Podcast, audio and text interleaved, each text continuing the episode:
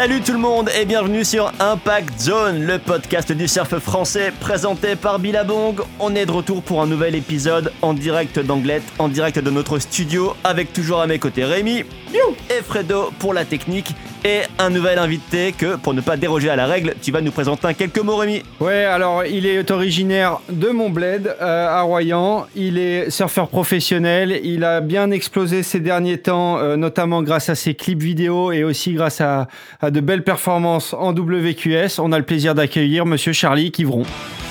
Salut les gars. Salut, merci, Charlie. de, merci de me recevoir. Bah écoute, merci d'être venu jusqu'à chez nous.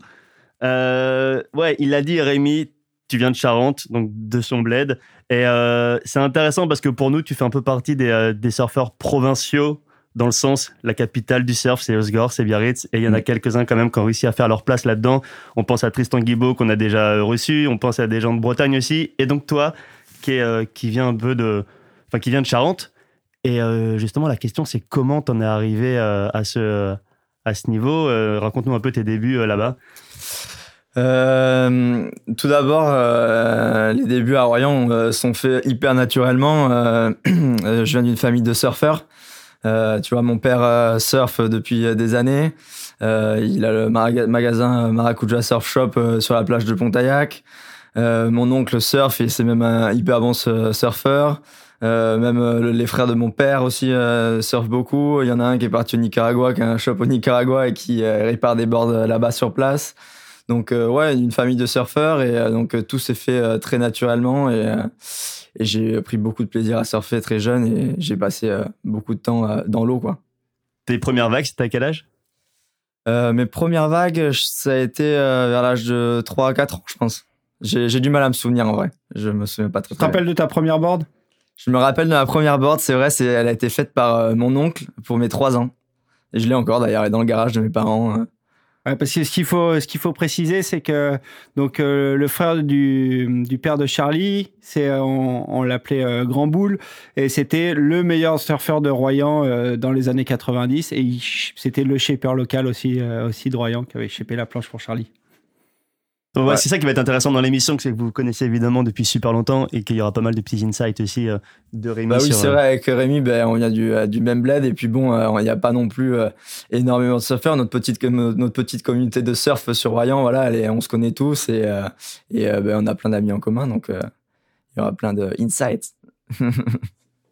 C'est ça. Et euh, donc, moi, si je me souviens bien, tu avais commencé sur cette board à 3 ans, mais euh, quand tu étais tout petit, tu étais moitié, euh, mo- moitié euh, dedans et moitié pas. Au final, tu, tu surfautais. C'est vrai que je suis arrivé dans le surf plus par plaisir euh, que l'envie euh, spécialement de performer ou, quoi que ce soit. C'est vrai qu'au début, euh, c'était plus euh, à la sortie de l'école, mon père venait me chercher, on allait surfer à la côte sauvage. euh, C'était euh, passer du temps avec mon père et, euh, aller surfer. euh, Enfin voilà, c'était sans euh, sans penser à avoir une carrière ou, ou quoi que ce soit. Et puis au fur et à mesure, quand tu vois que tu arrives à avoir un peu de niveau, que tu t'aimes bien après aller te challenger à quelques autres jeunes, tout ça, après euh, voilà le, le plaisir euh, est venu aussi par là de vouloir accéder à la compète. Mais pour le pour le petit euh, pour le petit tips, c'est vrai que la board qui m'avait faite mon oncle pour mes trois ans, la board je l'ai jamais surfée. Hein. En fait, il m'avait fait une board, elle était, elle était trop petite. Et à l'époque, ça avait rien à voir avec euh, les boards qu'on a actuellement, quoi. C'était, elle, elle avait un tail hyper, euh, hyper étroit, euh, hyper carré, hyper plate. Et avec un V en dessous, je me souviens. Elle a plutôt surfé le canapé, celle-là, ouais. Et j'ai plus débuté sur les planches de mon père qui me poussait dans les mousses. Et à quel moment tu as décidé de te, de te lancer un peu plus dans les compètes, que ce soit départemental, régional, euh, enfin, passer plus au niveau sportif C'est venu assez, euh, assez naturellement, euh, parce que bon, depuis toujours, été au, au surf club de Royan. Et c'est vrai qu'il y a toujours eu euh, cette ambiance un peu de compétition à Pontaillac. Au début d'année, il y avait toujours les, les compètes de ligue. Après, on allait sur l'île d'Oléron, l'île de Ré. Donc, du coup, bah, très vite, quand tu vois que tu es le seul jeune du coin, tu as envie d'essayer d'aller voir d'autres jeunes, euh, essayer de, tu vois, de, comparer un peu les niveaux. Donc, ça s'est fait un peu plus comme ça. Et puis, au fur et à mesure, euh, ça accède au championnat de France. Et puis après, euh, tu rencontres plus de, surfeurs de, toute, la nation. Donc, tu essayes de après, tu vois les niveaux. Moi, je me souviens la première fois où je suis arrivé au championnat de France, j'avais fait premier tour, je m'étais fait battre, j'avais pris une combo par Yann, Yann Fontaine qui avait fait, c'était en minime. Et euh, ben, j'étais arrivé, j'avais, euh, j'étais encore en Benjamin, j'étais, euh, j'étais trois, trois ans en dessous de la catégorie, quoi. Et euh, c'était, j'étais arrivé à Biarritz, je me souviens, et, et vraiment j'étais un peu omnibulé par le monde et tous les jeunes surfeurs qu'il y avait. C'est vrai que chez nous à Royan, on avait à l'époque, mon époque, on n'était pas beaucoup de jeunes, quoi. Il y avait Benoît. Nolin qui est qui est toujours au surf de Royan et, et qui est un des meilleurs locaux actuellement. Euh, ouais, le meilleur, le euh, meilleur euh, à Royan et qui, est, qui habite tout le temps à Royan, qui est là sur toutes les sessions. Et donc voilà, on s'est pas mal challengé tous les deux plus jeunes et, et voilà, c'est comme ça que ça. ça il y avait Tom Belverg aussi. Et il y avait Tom Belverg, c'est vrai aussi de, de l'île de Léron, qui on se bataillait bien sur les sur les coupes de ligue. Et donc, tu as commencé les compètes, et puis à un moment, tu as, as, été détecté par, par des sponsors. je crois me rappeler qu'au début, c'était c'était Rip Curl, ton premier sponsor? Ouais, c'est ça. Euh, tu peux nous raconter comment ça s'est passé? Quel était le euh, délire J'étais jeune, hein, je pense que c'est plus mon père qui s'est occupé de, de, ça, tu vois. Euh, c'était à l'époque, c'était Gilles Darquet qui était, euh, qui était, je crois, représentant euh, au magasin. Et en fait, ça s'est plus fait par rapport au biais du magasin, tout ça. Et on, on avait, on a vu la le contact avec Gilles et du coup j'étais rentré chez Rip Curl euh, tu sais un peu en team euh, image tu vois. Et ça s'est fait comme ça au début pendant 3 3 ans 3 4 ans. Et après j'ai eu la chance de rentrer chez Volcom après par mes euh, quand j'avais 12 ans 12 13 ans. Justement ça c'est un, une question que j'avais envie de te poser parce que à cette époque-là, Rip Curl, ils avaient quand même euh, des gros teams de jeunes où, où ils assuraient une infrastructure avec euh, du coaching, du suivi en compète. Et, et toi, tu as, pris, euh, as pris le parti quand même d'aller d'aller pour chez une marque qui n'était pas trop dans ce délire-là, où c'était plus l'image free surf et un, peu moins de suivi, un peu moins de suivi sportif. Alors, Qu'est-ce qui a motivé ta décision? À l'époque, euh, chez Rip Curl, j'avais pas grand chose. Tu vois, quand t'es jeune, tu démarres, tu sais, t'as les combis, tout ça, voilà, ça te suffit. Tu penses avoir euh, quelques stages, euh, tu vois, en descendant dans les Landes, tout ça. Bref, j'étais pas hyper poussé par euh, par la marque.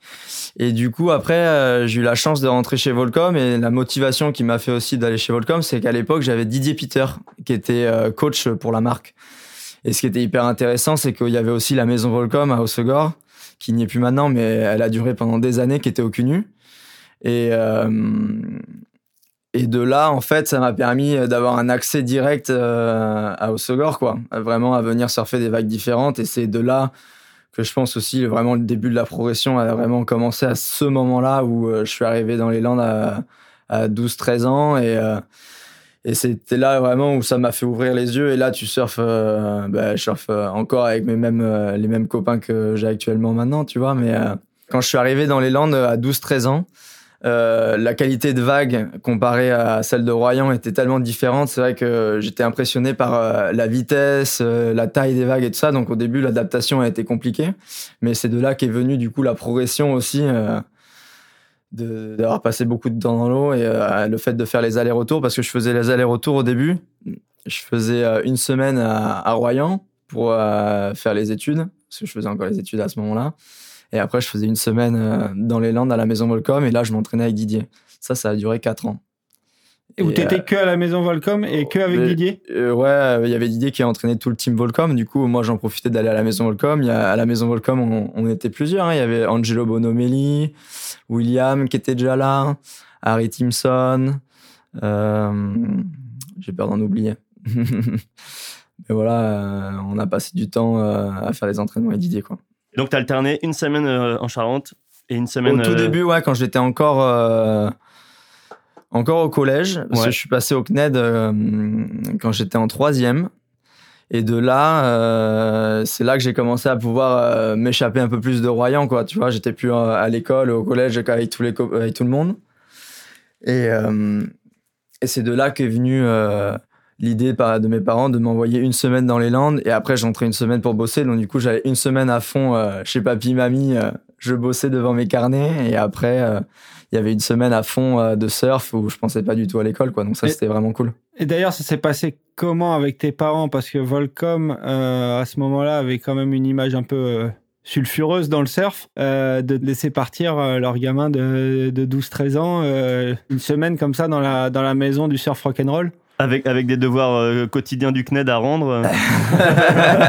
Je suis curieux de savoir de la que- rigueur de la Volcom C'est vrai que re- remis comme ça, euh, c'est vrai que ça paraît compliqué, mais euh, non, mon, mes parents ont été hyper cool avec ça et, euh, et c'est vrai qu'ils m'ont euh, ils m'ont laissé la chance de pouvoir vivre, tu sais aussi ce rêve-là, tu sais, de pouvoir venir euh, à Osegor pour euh, pour pouvoir progresser et vraiment être avec plein d'autres jeunes euh, de mon âge, de mon niveau et de progresser ensemble. Donc ça vraiment mes parents, je les remercie encore aujourd'hui. Tu vois, sans eux, c'est sûr que ça aurait pas été possible je serais resté sûrement à Royan j'aurais pas le niveau que j'ai actuellement donc c'est vrai que mes parents ça ça a été plus dur tu vois pour ma mère c'est sûr et de laisser son fils partir aussitôt tu vois mais bon après tu vois mes parents sont toujours venus le week-end euh, donc euh, il y a eu quand même euh, du ils étaient quand même souvent là quoi surtout au début Et non seulement donc tes parents t'ont vraiment encouragé en, en t'envoyant, donc en te laissant aller à la maison Volcom, mais aussi l'hiver, ils organisaient des, des voyages autour du surf. Bon, bien sûr, je pense que ça plaisait à ton père, forcément. Ouais. Mais du coup, ça t'a aussi per- euh, permis de, de bien progresser entre. Carrément, ben, c'est simple, depuis que je suis tout jeune, j'ai toujours connu euh, des surf trips, quoi. C'est vrai que, ouais, non, en fait, mes parents, euh, c'était cool parce qu'en fait, leurs euh, vacances d'hiver, c'est souvent, ils ont toujours un mois et demi parce qu'ils ferment le shop. Et mon père, il, il kiffe tellement le surf que, bien sûr, on allait en surf trip, quoi. Donc, c'est vrai que depuis, depuis mon plus jeune âge, on a fait le Costa Rica euh, tous les hivers pendant longtemps. Ça, ça m'a vraiment aidé pour progresser parce que c'est des vagues assez faciles dans l'eau chaude et, euh, et puis quand t'es un, un, un kids, euh, tu veux, euh, tu veux, tu veux, tu veux apprendre à faire des airs, apprendre à faire des nouveaux tricks et tout ça. Et c'est vrai que les, les vagues le permettaient là-bas parce que c'est, c'est pas très gros, c'est pas hyper puissant, mais pour un kids, c'est amplement suffisant. Et euh, voilà, on y allait euh, tous les ans pendant euh, 18 ans, quoi. Donc, euh, on, on a, enfin moi 18 ans, mes parents ils, ils vont encore, quoi. Moi j'ai arrêté d'y aller ces dernières années, mais euh, eux ils passent encore ces- leur- leur- leurs hivers là-bas, quoi. Ça veut dire que tout jeune, même, même à l'école primaire et tout, euh, et tu- ils te sortaient de, de la classe pendant, pendant ces six semaines euh, pour, euh, pour passer l'hiver là-bas. Euh, au début, ils avaient pas autant de, autant de vacances, ils, ils bossaient toujours, mais, euh, mais je, je loupais quand même une semaine ou deux de, de, de vacances, ouais. Ok. Enfin, de, Pas de- cours, je, pardon, ouais, ouais. je loupais un peu d'école, ouais. Mais souvent, c'était combiné avec les vacances de février, donc euh, ça faisait trois semaines, je loupais une semaine d'école, je partais trois semaines. Donc, on a essayé de s'arranger comme ça. Et les profs ont toujours été assez cool, donc ça, c'était bien. Euh, avant de continuer sur la progression, moi, vu que je vous ai tous les deux au micro, ce serait super intéressant de, que vous dé- décriviez euh, la scène surf un peu charentaise. Alors, bon, les conditions, euh, les conditions, Rémi nous dit que c'est pumping tous les jours, mais.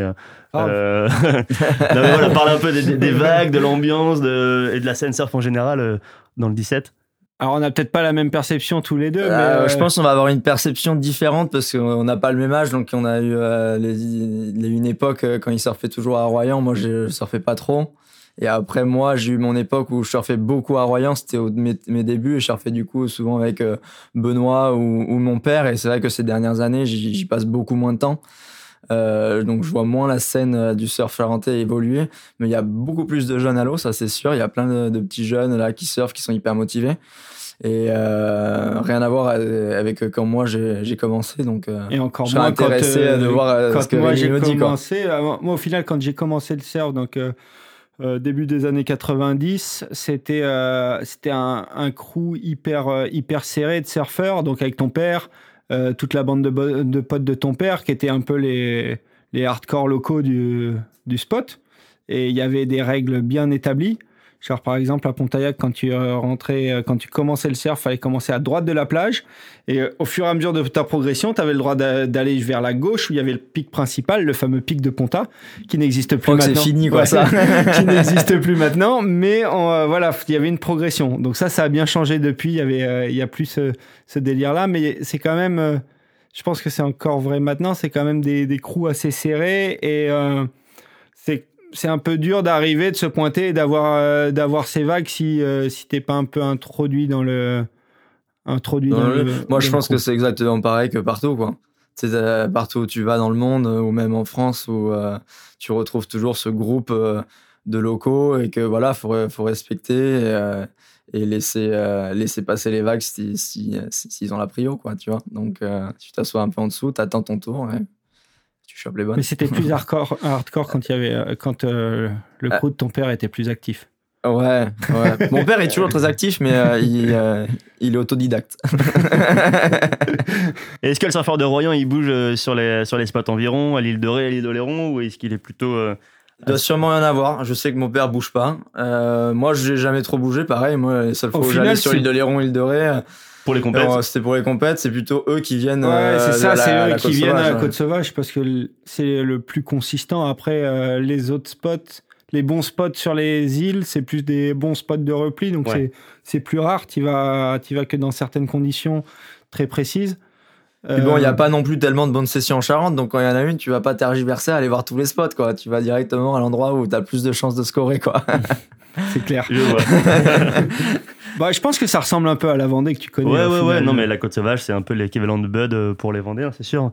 Et euh, ouais, c'est une petite ressemblance, hein, carrément. Et Pontaillac, c'est sans doute un peu la baie des Sables ou Saint-Gilles. Et c'est marrant parce que tu racontais la hiérarchie de tu commences à droite et plus, ça, plus t'es bon, plus tu. Ce qui a toujours été ça marche comme ça aussi. Ce qui a toujours été sympa quand même à Pontaillac, c'est plus euh, l'endroit dans lequel tu le surfes, quoi. C'est l'ambiance qui est autour, tu vois. C'est une petite crique, t'as des. Euh, des bâtiments partout, des vieux bâtiments, ça, c'est, moi je trouve ça hyper sympa, même si, tu vois, j'ai voyagé partout, quand même, j'ai fait plein de bons endroits, à se des, des putains de vagues souvent. Et euh, à chaque fois que je reviens à, Ponta, dès qu'il y a une session, eh ben, tu me vois à l'eau et je vais rester 2-3 euh, heures juste parce que c'est euh, ça me redonne. Tu connais le dicton d'ailleurs. On revient toujours à Pontaillac. C'est ça. no place like home. et du coup, c'est vrai que même quand c'est pas top, bah, je suis motivé d'aller à l'eau et surfer devant le shop de mon père comme quand j'étais un, un kids, quoi. Donc c'est cool. Ouais, et puis il y a vraiment à Pontaillac, il y a vraiment ce truc-là où il y a un parapet où c'est un peu le point de rendez-vous de tous les jeunes et tout le monde se check. Et même avant de partir à la côte sur d'autres spots, c'est un peu le point de rendez-vous. On se donne rendez-vous à Pontaillac et après on cruise sur un autre spot. C'est euh, c'est un peu le truc. Donc c'est euh, c'est un peu le point de ralliement. Après. Mais là, on en parle comme si c'était une ville qui était hyper surf, alors qu'en vrai, euh, non ouais, c'est c'est pas vraiment une ville surf. Quoi. Au contraire, c'est on se retrouve sur ce tout petit groupe de locaux qui vraiment aiment le surf et et donc c'est vraiment ce petit groupe ou cette petite communauté quoi qui qui fait euh, ce qu'on dit, quoi, de ce qu'on parle. Sinon, euh, ça reste une ville qui est quand même euh, avec beaucoup de, de, personnes âgées et, plutôt emmerdante des fois, quoi. Ouais, la population ressemble plus à celle de Saint-Jean-de-Luz que celle d'Ossegor. bon, merci pour ce petit, ce petit point touristique et surfistique régional.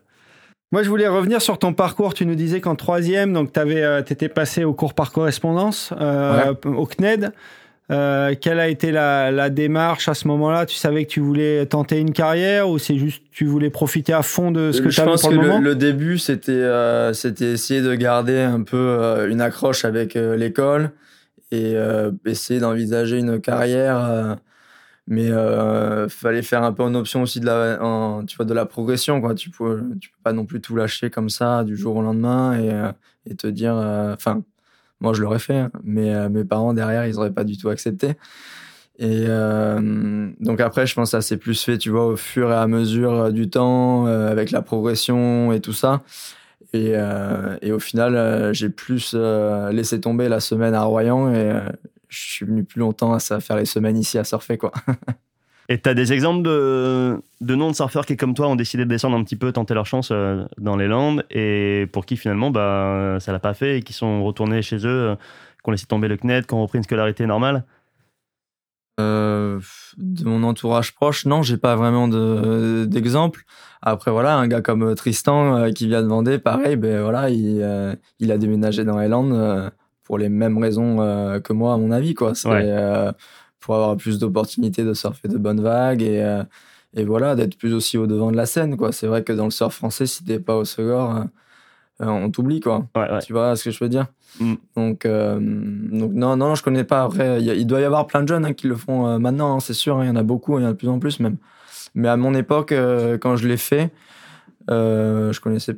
si, il y avait les Clorec. Si, les Clorec ont tout lâché en Bretagne, ils, sont venus et eux, le euh, move a été encore plus radical parce que c'est toute la famille qui a, bougé. Voilà. Mais sinon, à part, euh, à part eux, ouais, connais pas plus de monde. Quoi. Et d'ailleurs, euh, une fois que tu es arrivé à, à Osgore, comment ça s'est passé ton intégration justement avec, euh, avec les locaux, trouver des potes avec qui surfer C'était plutôt naturel ou tu as galéré un peu? Euh, ben en fait, c'est comme je disais tout à l'heure, la chance c'est d'être entouré directement de, de, locaux. Du coup, tu es, es, vite introduit à toutes ces personnes que tu vas tu vas connaître et puis plus tu les vois dans l'autre ça plus c'est tu vois tu, tu, deviens un peu plus connu dans le coin quoi. J'ai eu la chance euh, tu sais de m'entraîner avec euh, Didier pendant quatre ans donc euh, directement il m'a présenté à toutes ces personnes là et à force d'y être tu sais voilà au secondaire c'est pas non plus très grand.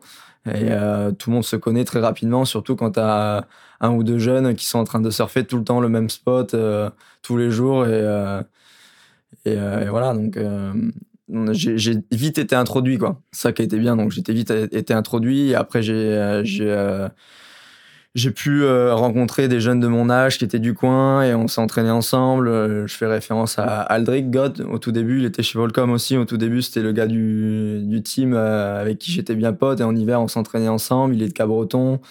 On surfait beaucoup ensemble. Et ce qui m'a amené après à connaître bah, mes potes actuels quoi tu vois. Donc donc ça s'est vraiment passé comme ça quoi et, et c'était qui, euh, justement, à part Aldric, euh, tes, tes potes, euh, tes sparring partners de progression, je dirais? Mes sparring partners de progression, à cette époque, ben, ça a commencé, il y en a eu plein, hein. il y a eu, il y a eu des, des, époques, quoi, on va dire. Tu vois, au début, j'étais beaucoup avec Aldric, on était chez Volcom, lui, il est passé chez Quick. Après, on s'est vu un peu moins parce qu'on s'entraînait plus ensemble. Après, il y a eu euh, l'époque de la maison Volcom, quand j'ai grandi un peu plus. Là, mes parents, ils me laissaient plus de liberté, donc je pouvais rester un peu plus longtemps euh, à la maison Volcom. Je restais tout l'été, tu vois. Donc là, il y a eu tous les gars de tout, toute l'équipe, hein, donc Harry Timson, euh, William Aliotti. Euh, il y avait Pierre Picat qui était avec nous, il était pas chez Volcom, il était bien pote avec nous, il était tout le temps avec nous à la maison Volcom, donc on, surfait souvent ensemble.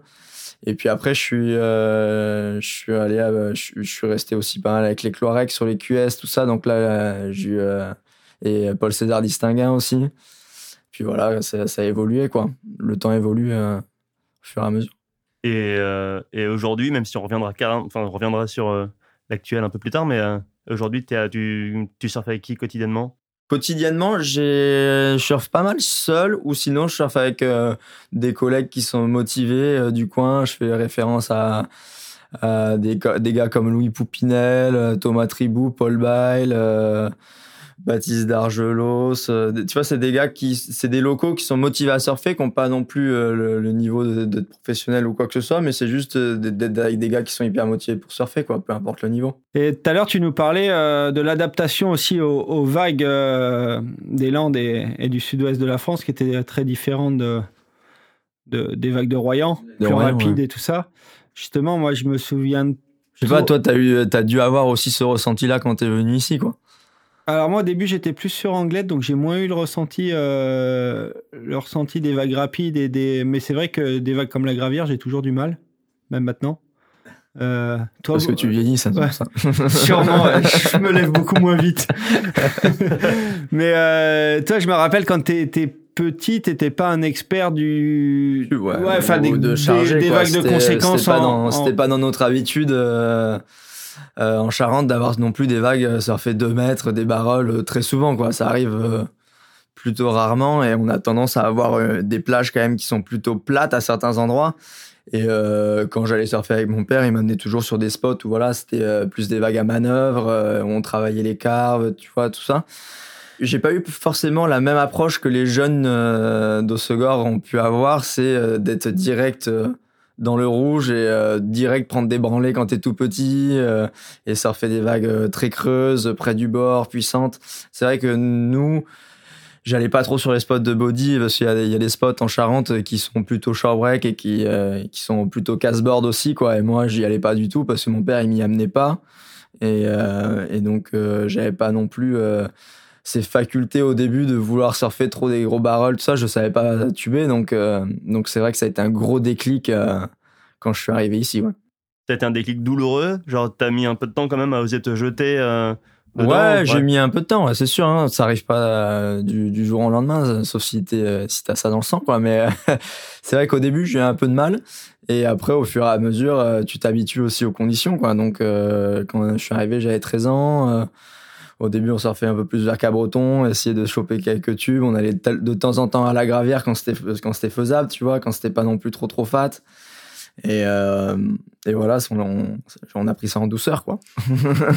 c'est marrant parce que c'est l'approche complètement opposée des gars avec qui tu surfes maintenant, qui eux ont appris dès, dès le début à prendre des grosses tannées et sont un peu des kamikazes moins techniques.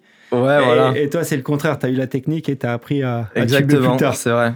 Mais même encore maintenant, tu vois, euh, sur plein de spots dans le monde où, euh, où je me mets des barrières, waouh, putain, c'est costaud, faut se, faut se, faut s'y filer, là.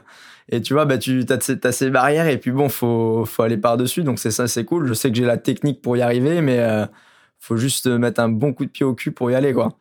Et euh, ça m'est arrivé sur quelques spots, euh, notamment en Indo, là, où j'ai surfé euh, à Desert Point, euh, la dernière section, là, le, le grower, là, où j'avais une, une, vague assez fat il y a deux ans.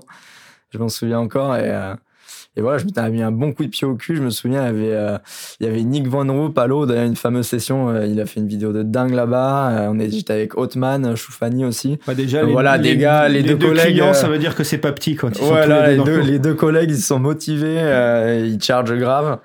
Donc j'étais avec eux, donc du coup j'ai dû me mettre un bon coup de pied au cul. J'y suis allé, j'ai eu une vague et j'étais très content. Quoi. Ça m'a suffi quoi pour la journée, mais j'étais content, tu vois. Il y a cette session aussi euh, à la Barbade avec, euh, avec William Aliotti qui est assez incroyable. ouais, mais euh, cette session, vraiment, ça a été la meilleure session de, de ma vie, même euh, encore aujourd'hui. Hein. Ouais, elle me donne la chair de poule, quoi, cette session, tu vois. Tu peux nous raconter un peu le contexte, comment ça s'est Euh, fait Le contexte, c'est c'est William qui a fait le call. Vraiment, euh, il m'a invité sur le trip. Il m'a dit, écoute, Charlie, je pars au Barbade là et tout. Tu veux pas venir avec moi On partage le filmeur et tout. Nanana, ça va vraiment être grave. Et donc, du coup, moi, je lui fais confiance. Il, est né au, au, Caraïbes. Il est de Saint-Martin, donc il connaît euh, comment ça doit marcher là-bas. Tu vois, moi, j'avais aucune idée à quoi ça ressemblait sous ball. J'étais jamais allé. Et euh, du coup, je l'ai suivi et euh, on s'est décidé vraiment du jour au lendemain. On a pris les billets la veille. Le lendemain, on est parti avec avec son filmeur. Et euh, arrivé au Barbade, euh, on n'a pas eu tant de bonnes vagues que ça. Quoi. On est resté une semaine. Le premier swell qui devait être top, le vent était un peu de, de côté, donc un peu de derrière. Donc on a eu quelques barrels, mais pas de, rien de fou. D'ailleurs, les images sont jamais sorties parce qu'au final, on n'a pas trouvé ça assez intéressant, quoi. Et, euh, et arrivé jusqu'au dernier jour de, de, de, de swell, les derniers jours de trip, quoi.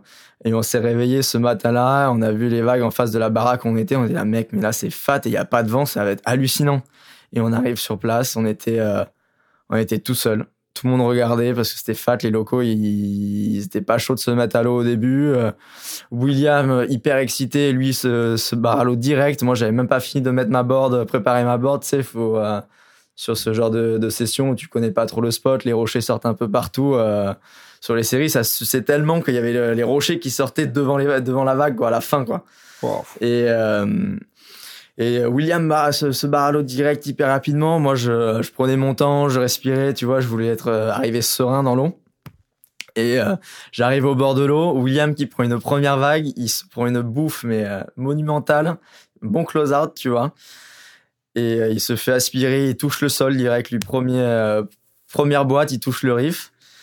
Et on se retrouve après euh, au large. Je venais d'arriver au large, il m'explique sa vague, tout ça. Et puis après, voilà, la session a débuté comme ça. Moi, j'ai eu un première vague, premier barrel sorti, deuxième vague, troisième barrel sorti.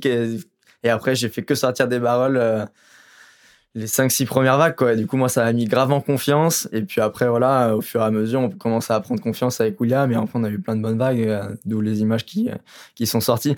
Et après, les locaux, du coup, ils se sont chauffés, quoi. Ils ont vu que c'était possible et que nous, on était à l'eau, on se gavait. Il y a quelques locaux qui sont venus. Et, ouais, dans le clip, on voit deux gars. Un et à la fin, au final, les gars se sont gavés, quoi. Ils ont eu des putains de barrels aussi. Donc, ils étaient hyper stoked, quoi. Et après, l'ambiance était grave. Pareil, hein, quand on est sorti de l'eau, euh, euh, tout le monde était trop content d'avoir scoré ce genre de session parce qu'on sait pas quand est-ce que ça peut réarriver, quoi. C'était vraiment unique.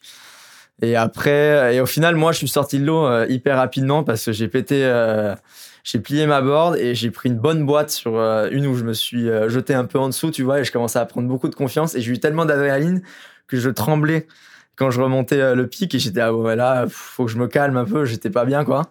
Et la marée commençait à descendre et ça devenait trop bas et le riff commençait à vraiment trop sortir donc j'ai pris un petit barrel up et je suis sorti. Et, au final, on, on a un peu tergiversé. On, aurait pu surfer, je pense, au moins une, demi-heure, trois quarts d'heure de plus et avoir encore des bons barrels. C'est le regret que j'ai aujourd'hui, quoi. Tu vois, pour te dire. C'est intéressant d'entendre que même, parce que c'était quoi C'était il y a 3-4 ans ça? Ouais, c'était il y a 3-4 ans, c'était en mars. D'entendre- Mars 2016 ou, 2000 ou 2017 2017 peut-être. Ou Ok. 2018, peut-être, je sais plus.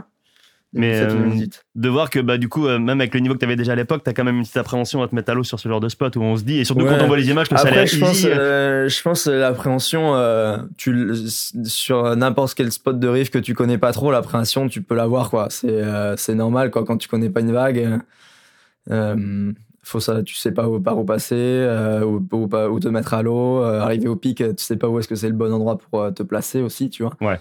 Et euh, mais bon après ça vient, ça vient avec euh, avec le temps, une fois au fur et à mesure de la session quoi. Tu vois, t'improvises. Après tu regardes aussi les locaux ce qu'ils font. Là, en revanche, il n'y avait pas de locaux à l'eau, donc c'était un peu euh, pour ça que c'était un peu euh, impressionnant, quoi. Puis quand on est arrivé, il y avait vraiment une énorme série qui est passée. Elle a, elle a fermé dans toute la baie, quoi. Et les locaux qui étaient à côté, Ouah, on savait pas que c'était possible. De quoi? Donc ouais, non, c'était c'était chaud, mais à la fois c'était tellement parfait que c'était hallucinant, quoi. Moi, j'ai vu des, des vagues euh, que même aujourd'hui, j'ai pas revu, quoi.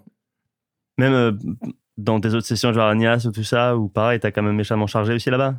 Ouais, non, j'ai pas revu. Ok. J'ai- vraiment pas revu ce- cette, cette perfection et cette rondeur. On a même, euh, pour te dire, on a refusé tellement de vagues. On a, ré- on a refusé euh, trop de vagues. Aujourd'hui, je te dirais que je regrette d'avoir refusé autant de vagues. Toutes les vagues soufflaient, toutes les vagues passaient. Et il nous manquait, je pense, un mec un peu plus fou que nous pour nous pousser un peu plus. C'est que là, on s'est vite retrouvé sur le devant en étant euh, bah, les deux gars qui chargeaient déjà le plus, quoi. Donc, euh, personnellement, j'aurais aimé avoir un, un Jack Robinson, tu vois, genre à côté, euh, pour voir ce qu'il était capable de faire, quoi, tu vois, pour faire une comparaison, tu vois. Et c'est clair que ce spot, on n'a pas eu l'occasion de le voir beaucoup marcher aussi bien. Et les seules sessions comparables dont je puisse me rappeler, c'est la, la session de Kelly dans, dans Campaign. Ouais, moi j'en ai une autre. J'ai euh, j'ai euh, Josh Kerr, la session de Josh Kerr incroyable dans son film. euh, Exact, Et ça, c'était, euh. C'était exactement 10 ans auparavant notre session. Et les locaux, du coup, ça, c'était un peu les images de dingue que j'avais vues au Barbade. Et pour moi, c'était quasi les seules avec celle de, de Kelly. Et euh, c'est vrai que c'est un spot qui, qui marche pas souvent parce que le vent n'est jamais euh, vraiment orienté dans le, dans le bon, bon sens, quoi. J'ai l'impression, tu vois. Je connais pas trop, tu vois. C'est vrai qu'on y allait, on a scoré direct, donc. Et, euh, et c'est vrai qu'on demandait, j'ai demandé aux locaux, ouais, comparé à ça et tout, c'était exactement pareil, tu vois, pour comparer et, de- et demander si on avait eu scoré autant que lui l'avait fait.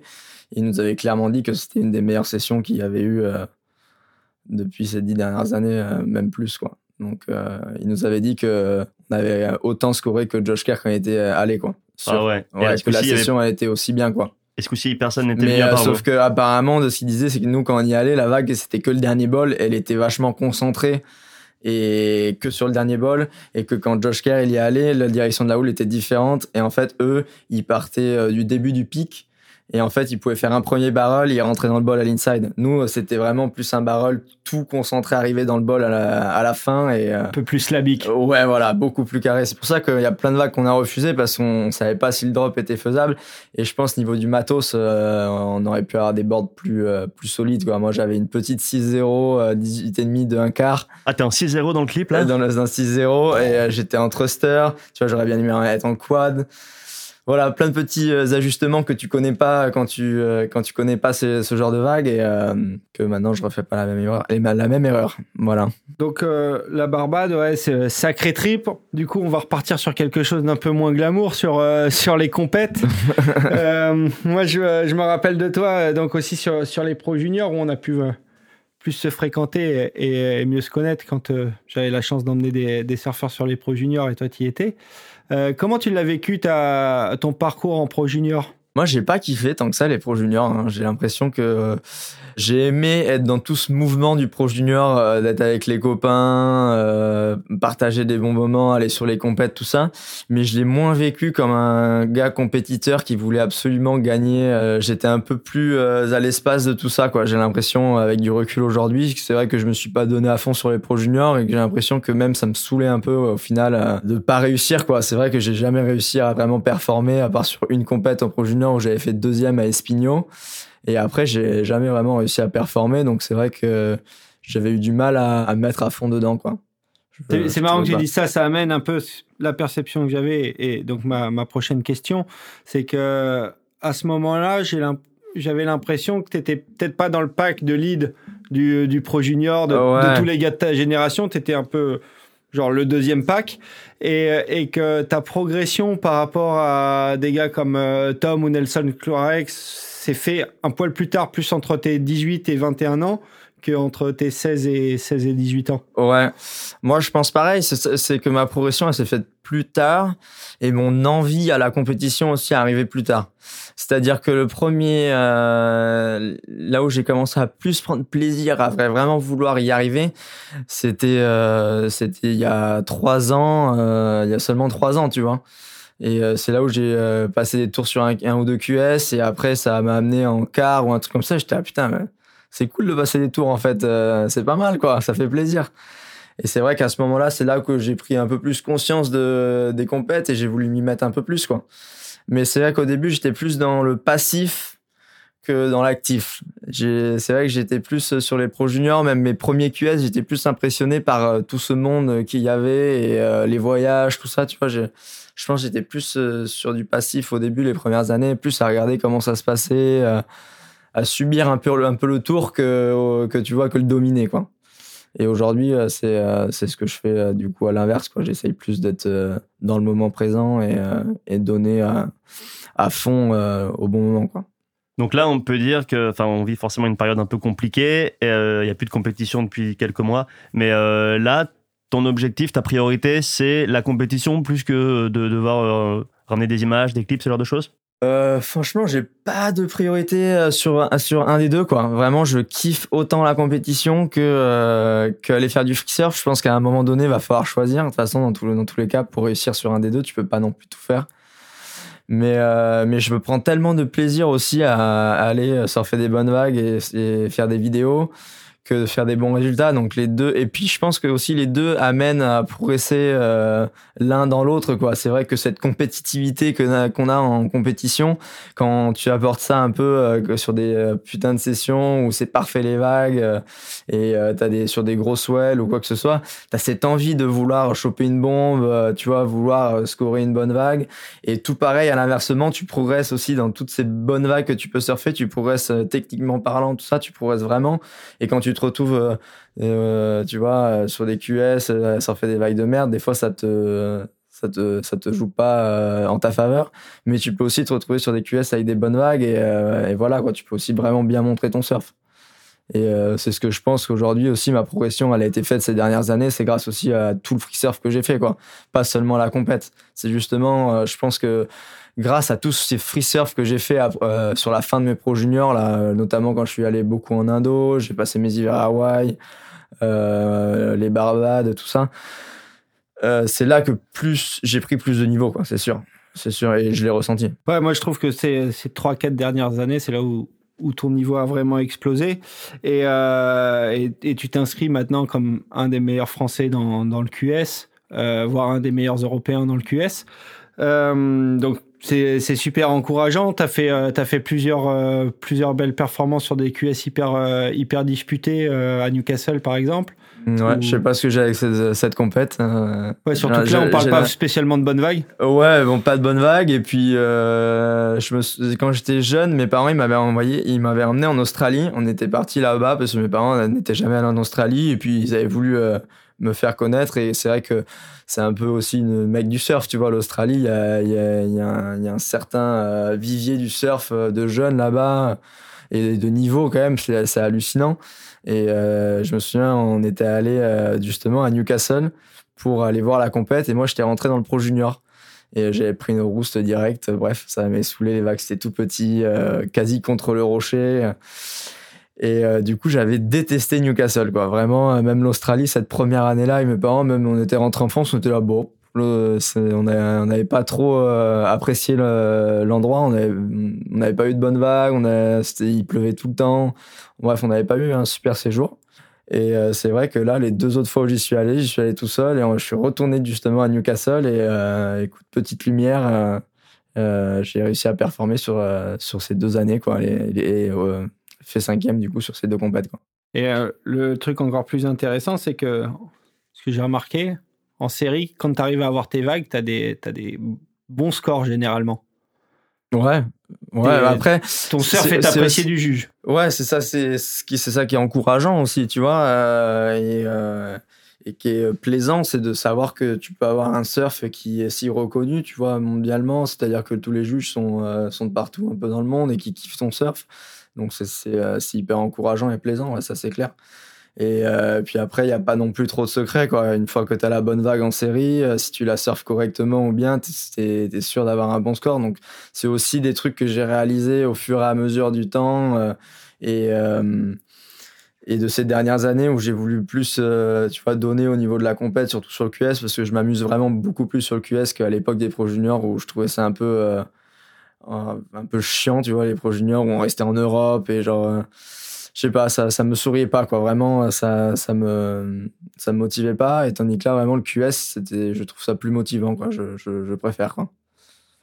Et euh, en parallèle de ta, de ta progression et de ton arrivée, enfin, du moins ta, ta confirmation un peu sur les, sur les résultats QS, euh, j'ai fait mes devoirs et je me suis rendu compte que tu avais, euh, avais eu pas mal de coachs différents. Tu as eu Didier, comme tu nous l'as dit plus tôt. Tu t'es aussi entraîné un petit peu avec euh, Yann Martin. Bon, tu as eu quand tu étais tout petit les entraîneurs du, Surf Club de Royan. Et maintenant, tu bosses avec euh, Romain Lollet. Ouais, ça fait euh, ça fait juste depuis 2019, 2021, on a on, allé au Maroc ensemble, mais après le QS s'est arrêté, donc ça a coupé court. mais oui, j'en ai ressenti un peu le besoin parce que c'est vrai que ces quatre premières années avec Didier, ça s'est hyper bien passé, c'était top. Après lui, il est, parti de chez Volcom. Et, euh, et c'est vrai qu'on s'est retrouvé un peu seul, euh, mais j'étais déjà un peu plus âgé. Et puis bon, j'étais dans l'âge aussi où c'est bien, je trouve, de aussi euh, apprendre à surfer de, ta propre façon, tu vois. C'est vrai que d'avoir toujours un coach, ça, ça a créé certains stéréotypes, on va dire et j'avais pas forcément euh, trop le besoin. Je kiffais tellement le free surf et faire de, la vidéo, tout ça à ce moment-là, que je me ressentais pas vraiment le besoin de vouloir avoir un coach. Je me suis entraîné une année avec Yann Martin de Lacano. Il y avait les Clorac à l'époque aussi. Ça a duré un an. Et après, j'ai arrêté. Et, euh, et puis ouais voilà du coup euh, en fait ça s'est fait tout bêtement euh, avec Romain. J'avais pas de coach et c'est vrai que je commençais à faire quelques résultats sur le QS et je me suis dit pourquoi pas avoir quelqu'un qui me suit sur les QS ou tu vois. C'est toujours plaisant d'avoir un mec à côté de toi où tu peux lui parler d'une façon euh, de confiance, tu vois, où tu peux juste te demander des trucs par rapport à tes boards avant une compète, qu'est-ce que je prends comme board, le mec te voit surfer, il te dit, euh, c'est pas forcément du coaching pour progresser, c'est plus du... un, bras droit qui est juste à côté de toi. Si tu as des, des questions tu vois des quelque chose tu vois à demander ben t'as un gars à qui parler tu vois. C'est vrai que souvent sur le QS on est beaucoup à y aller tout seul et c'est vrai qu'on t'es assez seul de, face à tout le monde quoi tu vois. C'est vachement individuel et le fait d'avoir une personne à côté où tu peux juste lui demander euh, des trucs tout bêtes, quoi, tu vois, des, questions, euh, mais qui te mettent en confiance, quoi. Donc c'est ça qui, était super intéressant, du coup, avec Romain, on s'est, bien entendu. Et en fait, euh, on était au, QS au Maroc. Et il entraînait les filles. Et moi, j'étais la chambre d'à côté. Et moi, j'étais venu tout seul au Maroc. Et c'était, à l'époque, c'était, c'était le QS 1500 à, à Casablanca. D'accord. Et en fait, on avait été invité pour le, pour le Red Bull Dragon, un truc un mascaré, tu sais, en Chine. Ah oui, oui, oui, exact. avec euh, Kobe Aberton. avec Kobe Aberton, Dean Morrison, tout ça. Et en fait, la France était invitée pour. Euh, ils ont fait des équipes euh, de deux. Et en fait, t'es sur le, es sur la rivière en jet et tu te fais déposer sur le mascaré et, et ça dure trois jours de compète. Et bref. Et donc du coup, j'avais personne pour y aller. William, euh, son passeport euh, était pas valide, du coup il pouvait pas partir et euh, j'étais avec Romo à côté, on s'entendait bien et je sais pas, je lui ai proposé quoi. Et, ça s'est fait. On est partis tous les deux et du coup on a passé la semaine en Chine et lui il a retrouvé des vieux collègues à lui de compète à l'époque où il faisait QS aussi, Alex Gray, Dean Morrison, Kobe Aberton qui connaissait. Et, et le trip s'est hyper bien passé. Et, euh, et, du coup, ça s'est fait un peu comme ça, sur la bonne entente. Et euh, du coup, bah, je lui ai demandé s'il si y avait moyen qu'il me coach. Quoi. Voilà, c'est un peu comme ça que ça s'est passé. D'ailleurs, c'est intéressant. Tu peux nous raconter un peu ce- cette vague, du- cette compète Le euh, mascaré Ouais, le mascaré. Et euh, c'est hyper bizarre. Euh, on est arrivé le premier jour euh, en Chine et on est, on est arrivé. euh, donc comment ça s'appelle la rivière? Ah putain, c'est à Hangzhou, la ville. Euh, et en fait, c'est un, c'est une rivière qui est sacrée. C'est quand tu peux pas toucher l'eau. C'est-à-dire que si tu touches l'eau, tu vas, en- peux aller en prison. Quoi. C'est interdit de se baigner dans la rivière. Quoi. C'est vraiment euh, hyper strict. Et en fait, ils ont réussi à avoir des, au- des autorisations pour faire cette compète sur ce mascaré. Et la vague, elle peut, être, euh, non, on l'a pas eu hyper grosse, mais elle peut peut faire 2 mètres quasi, quoi. En arrivant le premier jour, on est arrivé euh, sur la rivière et la rivière était hyper large. Enfin, elle est, euh, je sais pas, elle fait euh, peut-être Ah, un, kilo. c'est- ouais, ouais. un fleuve, quoi. Vraiment, c'est, euh, t'as des, t'as des énormes bateaux qui passent tout le temps. Et en fait, à chaque pleine lune, bah, il y a, il y a, il y a trois jours de vagues. Enfin, il y a une vague qui passe pendant trois jours. Et euh, je me, je pensais pas que c'était possible qu'il y ait une vague qui arrive jusqu'à là, quoi. Et, euh, et deuxième jour est arrivé et on a, on est allé surfer la, la, la vague pour la première fois. Il y avait seulement 50 cm et euh, c'était plutôt compliqué, euh, très clapoteux. Euh, moi, j'avais des boards euh, normales, quoi, tu vois, quasi. Il aurait fallu avoir un fiche bien épais euh, pour pouvoir surfer. Tu sais, c'est de l'eau, euh, l'eau douce. euh, Ouais, ça flotte euh, ouais, ça flotte pas du tout, quoi. Et euh, on en a, on- c'était dur à surfer quand même, c'était hyper dur. Et en fait, chaque jour, euh, jusqu'au jour des finales, en fait, la vague est grossie un petit peu. Et le premier jour, on est arrivé, il y avait 50 cm, et après, le lendemain, il y a eu un mètre. Et nous, on est passé le premier jour de compétition, on est passé contre l'Australie.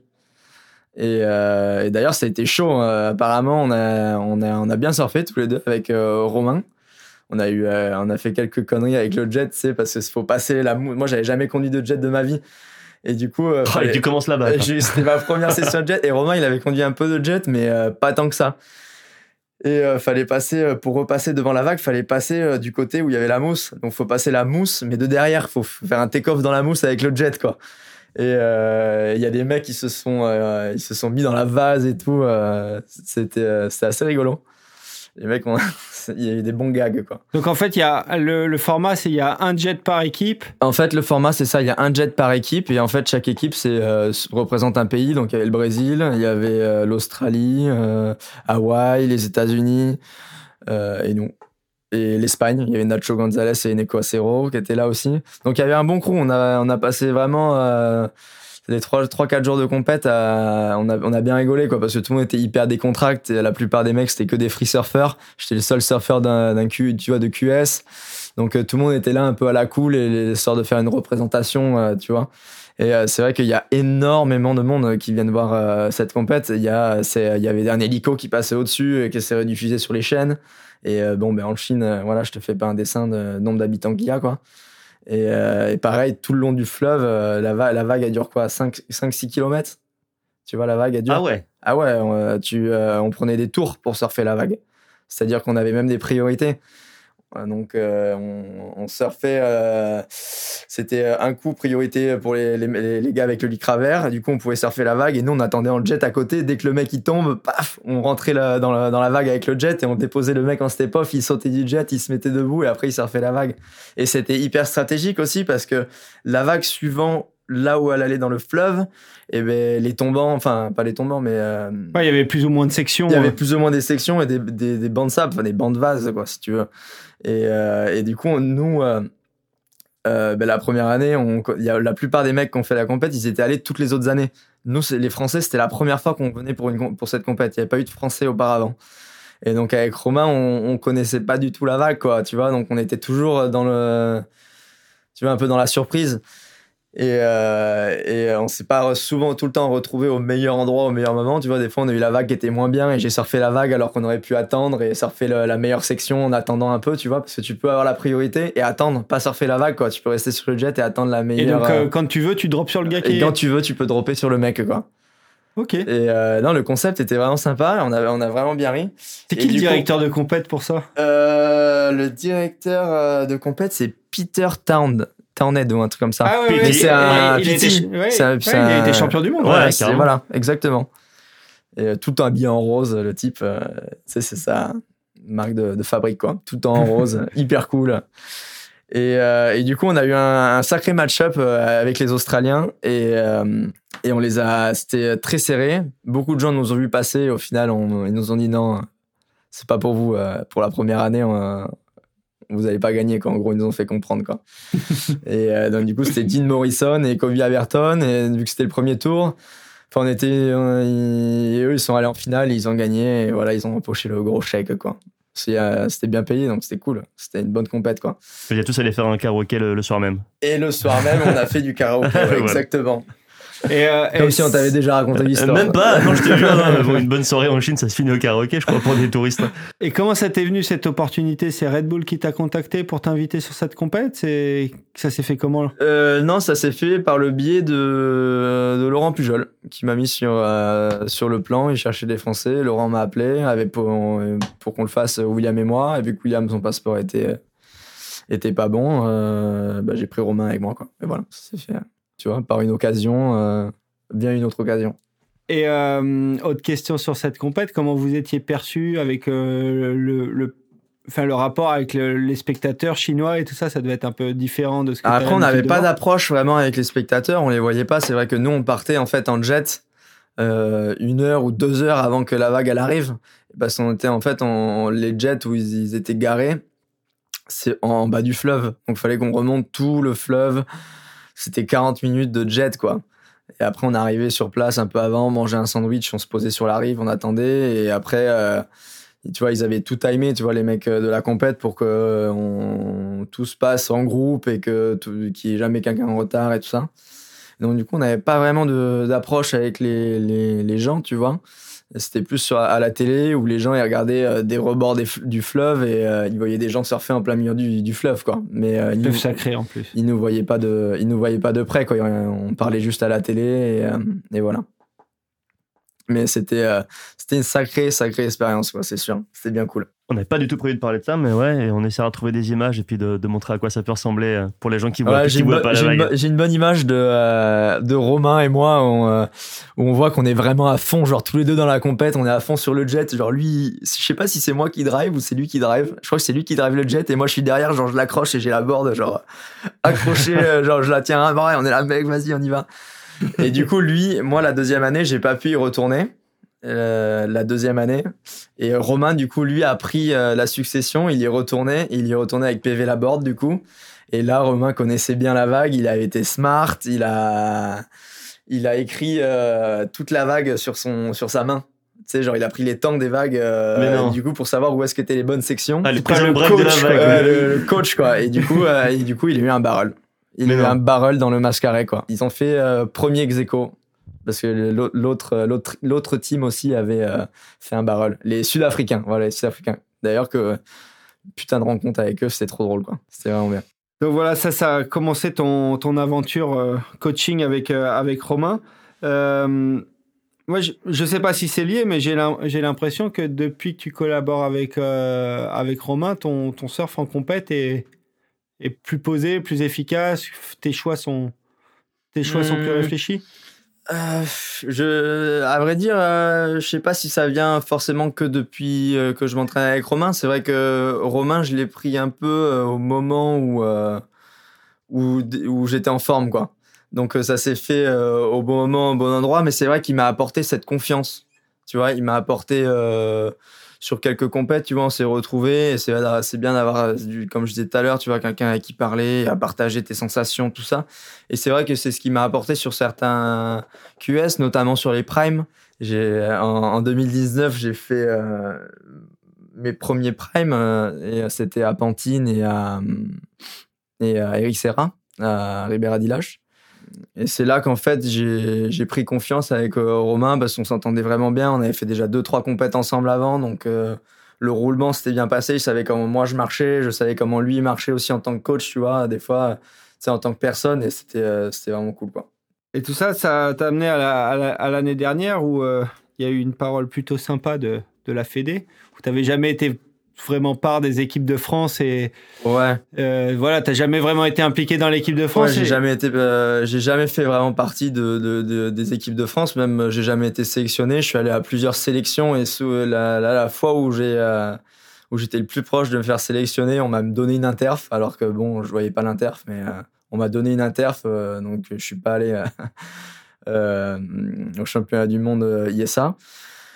Euh, et, voilà. Du coup, bah, j'ai jamais fait partie de, la de la Fédé, enfin de, de l'équipe de France. Et puis au final, euh, l'année dernière, euh, ils ont repris des entraînements avec la Fédé, avec Fredo, Fredo Robin, Nicolas Berthet, notamment le père Flores qui était qui était dans le coin. Et j'ai fait un entraînement avec eux à la Gravière. C'était au printemps.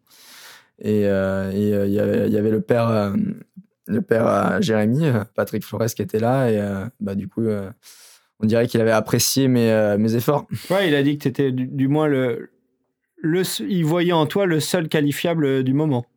C'est ce qu'il avait, c'est ce qu'il a dit par, par ses mots. Ouais, donc euh, plutôt euh, surpris, tu sais, de ces, plutôt agréablement surpris de, de ce qu'il avait marqué. Donc très content et hyper plaisant, ça c'est sûr. Et, et, voilà, ça peut que donner de la, de la motivation pour, pour essayer d'y arriver. Ouais. Toi, tu, euh, justement, tu as des modèles de, surfeurs, ça peut être Jérémy, ça peut, ça peut être aussi d'autres gens euh, dont le parcours euh, t'inspire, le parcours qui est allé jusqu'au World Tour, quoi. Ouais, il y a plein de, tu sais, il y a plein de parcours qui inspirent. Hein. Chaque athlète a eu leur propre parcours, tu vois, dans le sens où je vois des gars comme un mec comme Jérémy qui est arrivé sur le CT hyper jeune et qui, est encore sur le CT maintenant, tu vois, ça fait, ça fait combien de temps qu'il est sur CT ben, 15, ans. Plus de 15 ans, quoi. Tu vois ce que je veux dire C'est euh, énorme de se requalifier tous les ans par le CT pendant 15 ans. Tu vois, là, faut, faut performer, quoi. Il a une carrière de malade, donc euh, tout mon, tout mon respect pour lui, que ça, c'est clair. Et après, tu as d'autres gars comme, euh, comme Leonardo Fioravanti qui, a, qui s'est qualifié, qui a eu beaucoup de blessures, tu vois, et lui, il revient vachement de loin. T'as un gars comme Johan euh, qui a été euh, le QS Warrior, euh, qui s'est qualifié, tu vois. C'est un, un exemple aussi d'un mec qui s'est battu pour réussir à aller sur le CT, tu vois. Non, il y a plein d'exemples. Il hein. faut prendre le, bon de, de, de, chaque, chaque athlète, tu vois. Et après, voilà, hein, chacun a son propre chemin.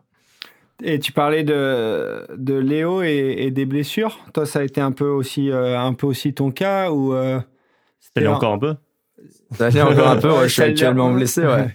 Ça l'est encore un peu, mais c'était euh, il y a deux ans où tu avais fait un super début de saison, que tu étais plutôt bien parti, et là, bam, blessure, euh, blessure à la cheville, c'est ça? Ouais. Euh, plus jeune, j'avais jamais eu de problème de blessure ni quoi que ce soit. Ça arrivait, ça arrivait vachement tard, à mes 20 ans, tu vois, j'ai eu ma première entorse de, la cheville. Tout ça, je pense aussi, voilà, quand tu, penses, tu pousses un peu plus les limites et tu essayes de faire des plus gros airs, taper de plus grosses sections, tout ça, forcément, ben, tu t'attaques à des plus gros risques de te blesser. Euh, donc ouais, j'ai eu, euh, j'ai eu une entorse à la cheville droite, j'ai eu une entorse à la cheville gauche. Et là, dernièrement, j'ai eu euh, beaucoup de luxation à mon épaule droite et donc je me suis fait opérer du coup en début d'année. et heureusement, avec le Covid, voilà, il n'y a pas de compète, donc je ne, j'ai pas l'impression que j'ai loupé grand chose, quoi. Et euh, comment tu l'as pris euh, il y a deux ans, cette, euh, cette blessure à la cheville, alors que tu avais quand même un, un, début de saison super prometteur et voilà, ça, ça, doit, ça doit mâcher un petit peu quand même. Ouais, j'ai pris un, un, bon coup dans la, dans la tête. Ouais. C'est vrai que je m'y attendais pas.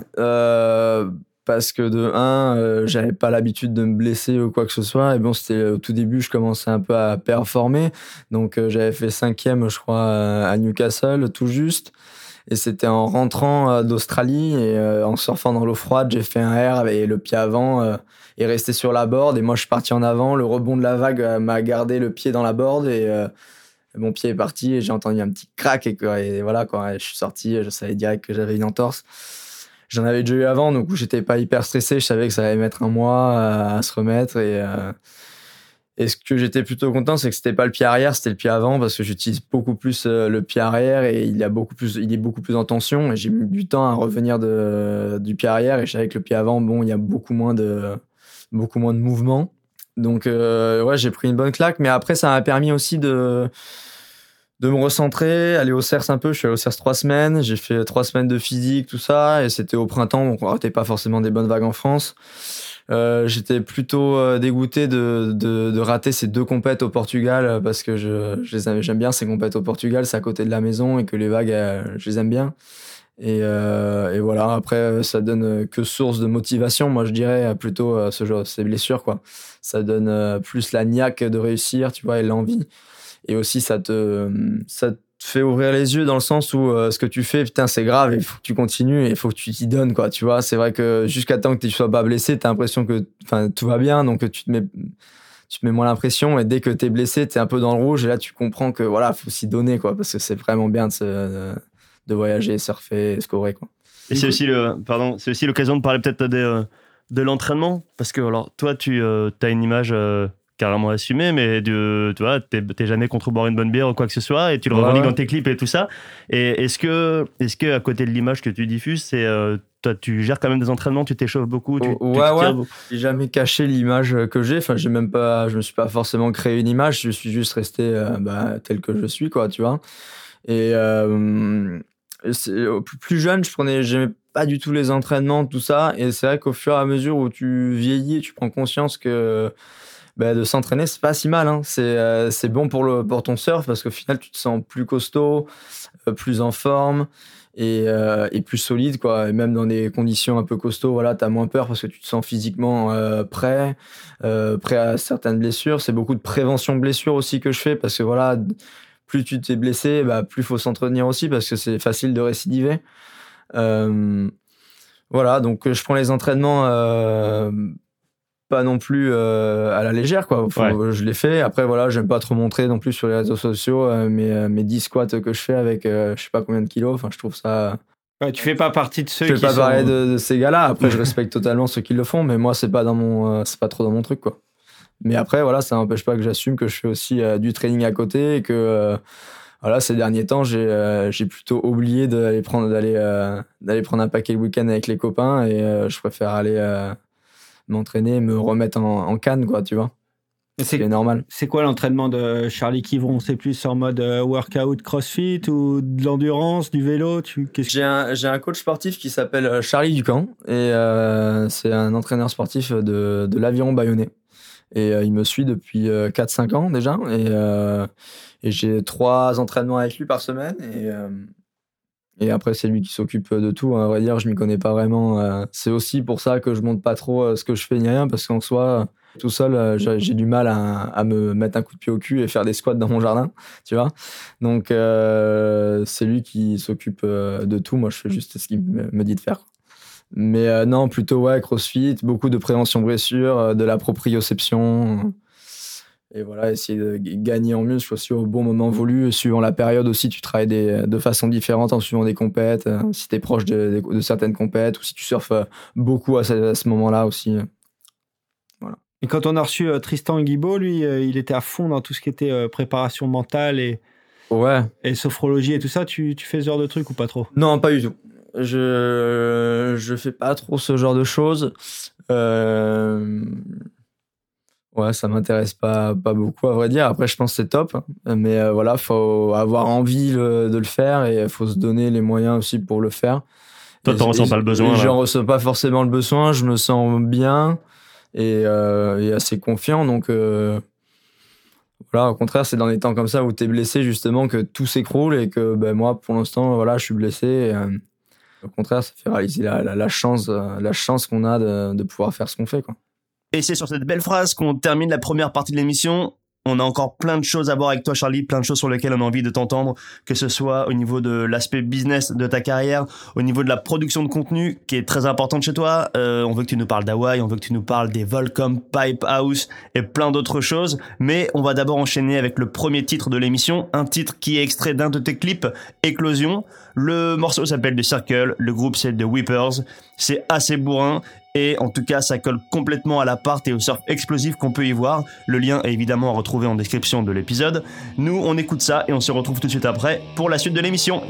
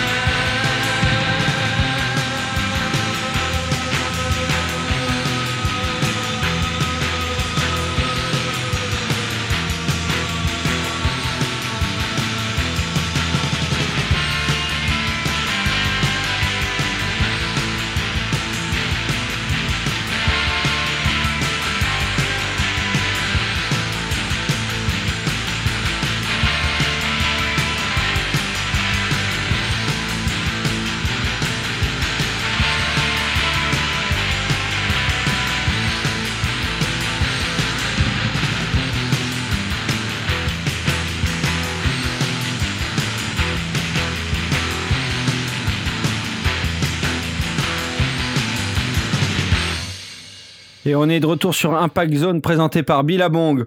On est avec Charlie Kivron. On a parlé euh, de sa progression, des QS et maintenant il est temps d'aborder toute la partie création de contenu. Ouais, c'est vrai que toi, Charlie, euh, récemment, on a vu beaucoup de clips de toi, des clips très quali, euh, qui ont été largement diffusés sur les plateformes européennes et internationales. Tu peux nous raconter un peu ta démarche derrière chaque, chaque clip, comment tu t'y prends?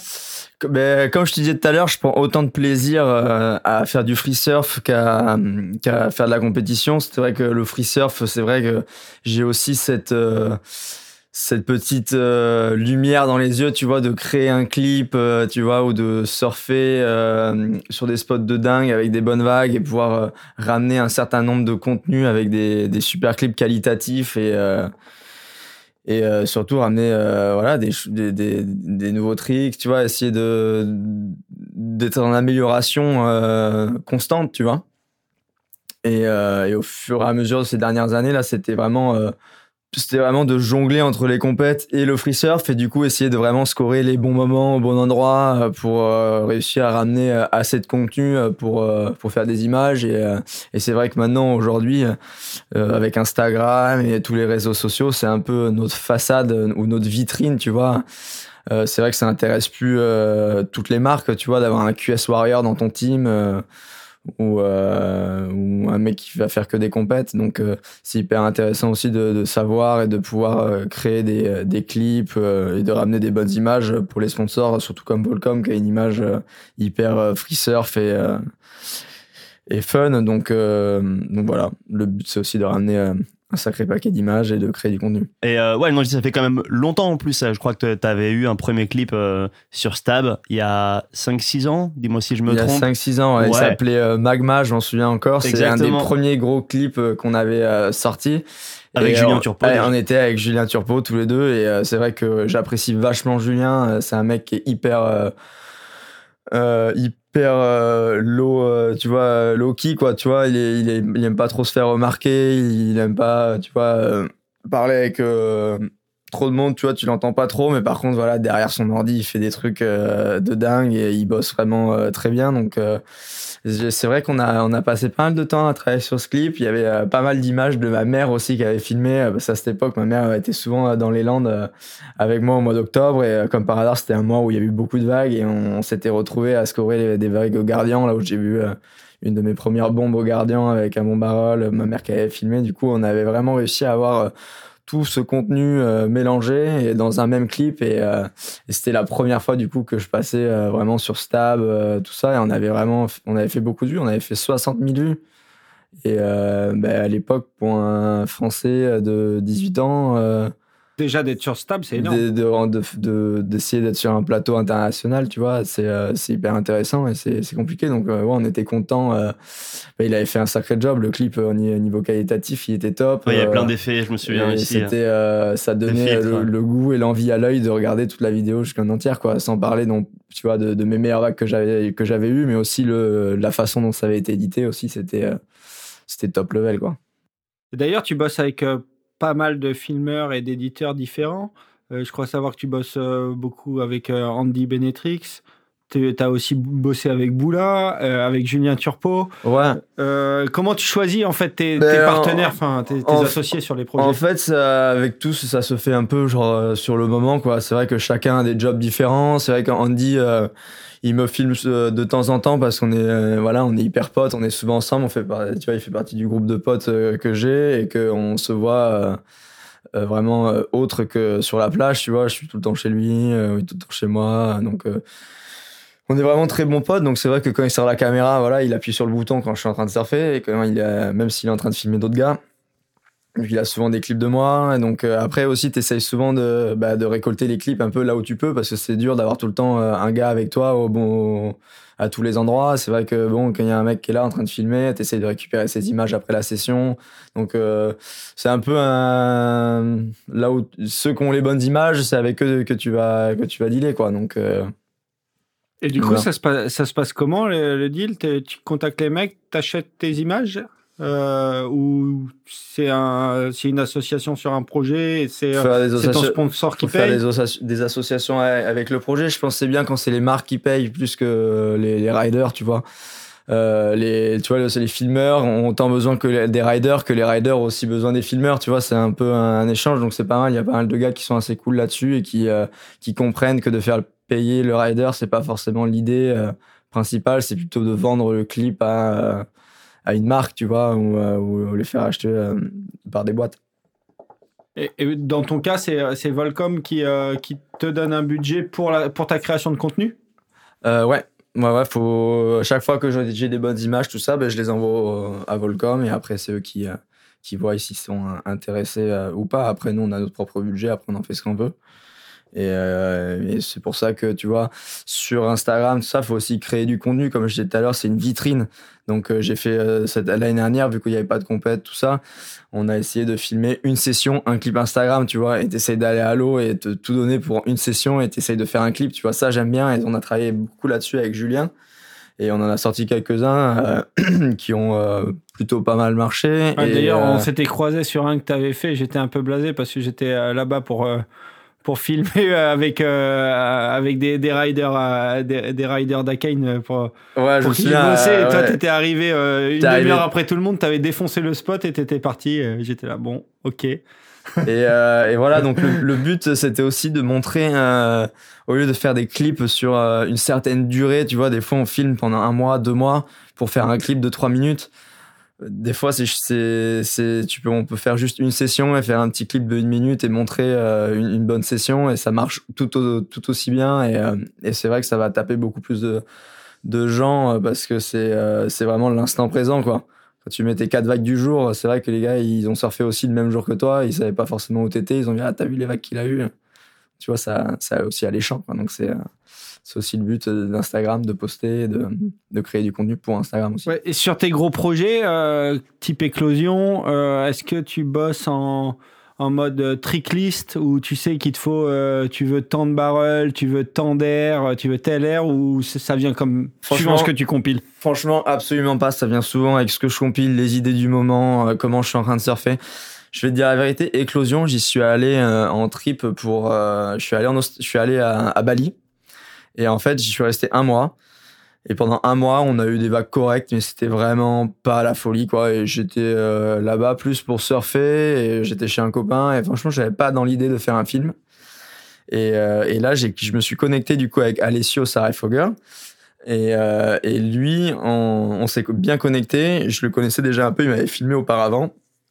Mais il était tout le temps busy parce que c'était un moment où il y avait les pros qui étaient là sur le CT à, à Keramas, donc il devait filmer les Américains, tout ça. Et après, une fois qu'ils sont partis, ben lui, il a eu plus de temps. Et en, fait, ça s'est avéré qu'on a eu, on a eu la chance de pouvoir scorer euh, quelques swells ensemble. Et, euh, et, euh, au final, on a scoré trois swells euh, d'affilée ensemble. Et après, euh, les, les moments euh, où il n'y avait pas trop de swells, on était à Canggu. Et à Canggu, les vagues restent quand même très fun. Faut faire des airs, tout ça. C'est beach break, c'est fun. et on a continué à filmer. Et au final, au bout de trois semaines, un mois, on a réussi à faire un film. Et du coup, ça a été éclosion. Et vraiment, le film n'était pas prévu dans mon année, quoi. S'il Ouais, puis un film de quasiment 11 minutes, on parle pas d'un petit Ouais, clip de c'est 3 fou, minutes.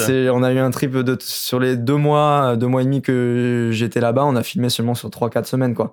Et sur, euh, on était à Nias, on a été à Desert Point, et, euh, et au dernier moment, j'ai euh, eu une place sur un boat trip euh, au Mentawai, et lui, il est pas venu, et moi, j'avais récupéré des images euh, des gars qui étaient sur le bateau, Ok. qui étaient avec nous. Tout à l'heure, tu parlais de, de l'importance aussi de créer du contenu pour, euh, pour Instagram.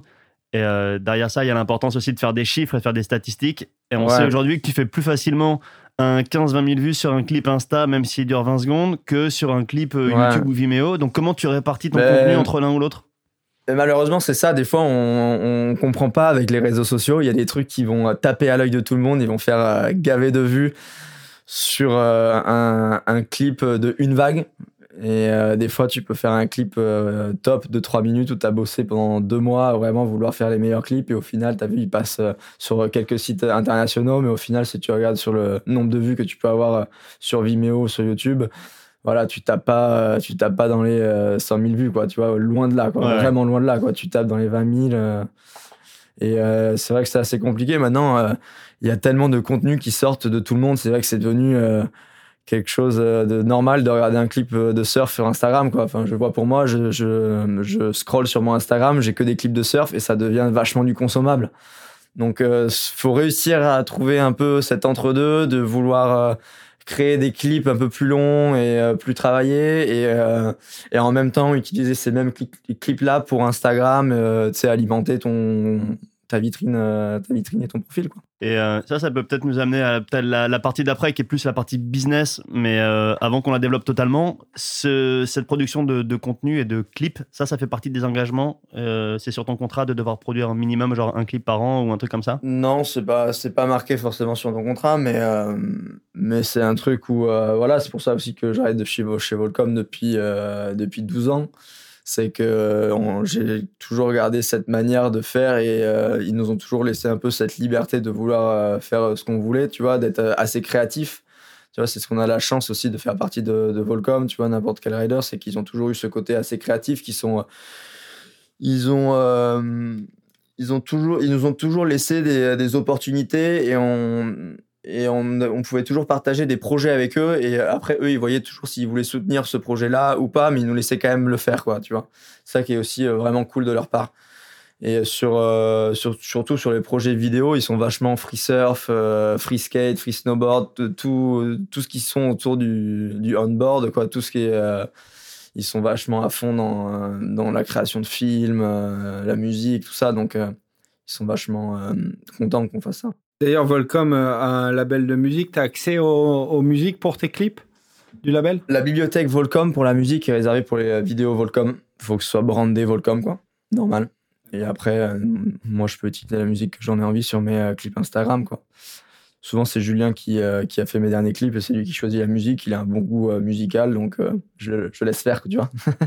Et, et après, euh, niveau contrat, business, tu as des incentives sur la performance de tes, de tes clips, que ce soit Instagram ou YouTube, Vimeo? Ouais, sur nos contrats, je sais pas si c'est comme ça sur toutes les marques. Je sais que nous, on a le, on a des incentives par rapport au nombre de vues que tu peux faire. Il y a certains paliers et après, on, après, bah, tu, tu gagnes le, jackpot ou pas, quoi. Quand tu pars faire une compétition en Chine euh, qui est rediffusée sur la télé chinoise, ça, ça compte à la fin de l'année sur le contrat ou quoi? Ben, Même moi, j'ai jamais vu les images euh, à la télé, donc euh, non. Et puis, faut, faut, je pense qu'on nous voyait tellement loin, on savait même pas qui était le surfeur, quoi. Je sais pas. J'ai même pas vu les images en vrai, tu sais quoi? C'est tellement drôle que j'ai pas pensé à. On va se charger de les trouver, t'inquiète. Pour rester dans, dans, le thème euh, business, donc comme tu dis, ça fait 12 ans que tu es avec, euh, que es avec Volcom. Euh, tu un profil euh, free surf bien affirmé avec ta création de contenu. Tu as aussi le, le, profil, le profil un peu, un peu compète. C'est ce que je disais, tu vois, avec Volcom, ce qui est bien, c'est voilà, il me laisse faire aussi la compète comme j'ai envie et il me laisse aussi créer du contenu en free surf.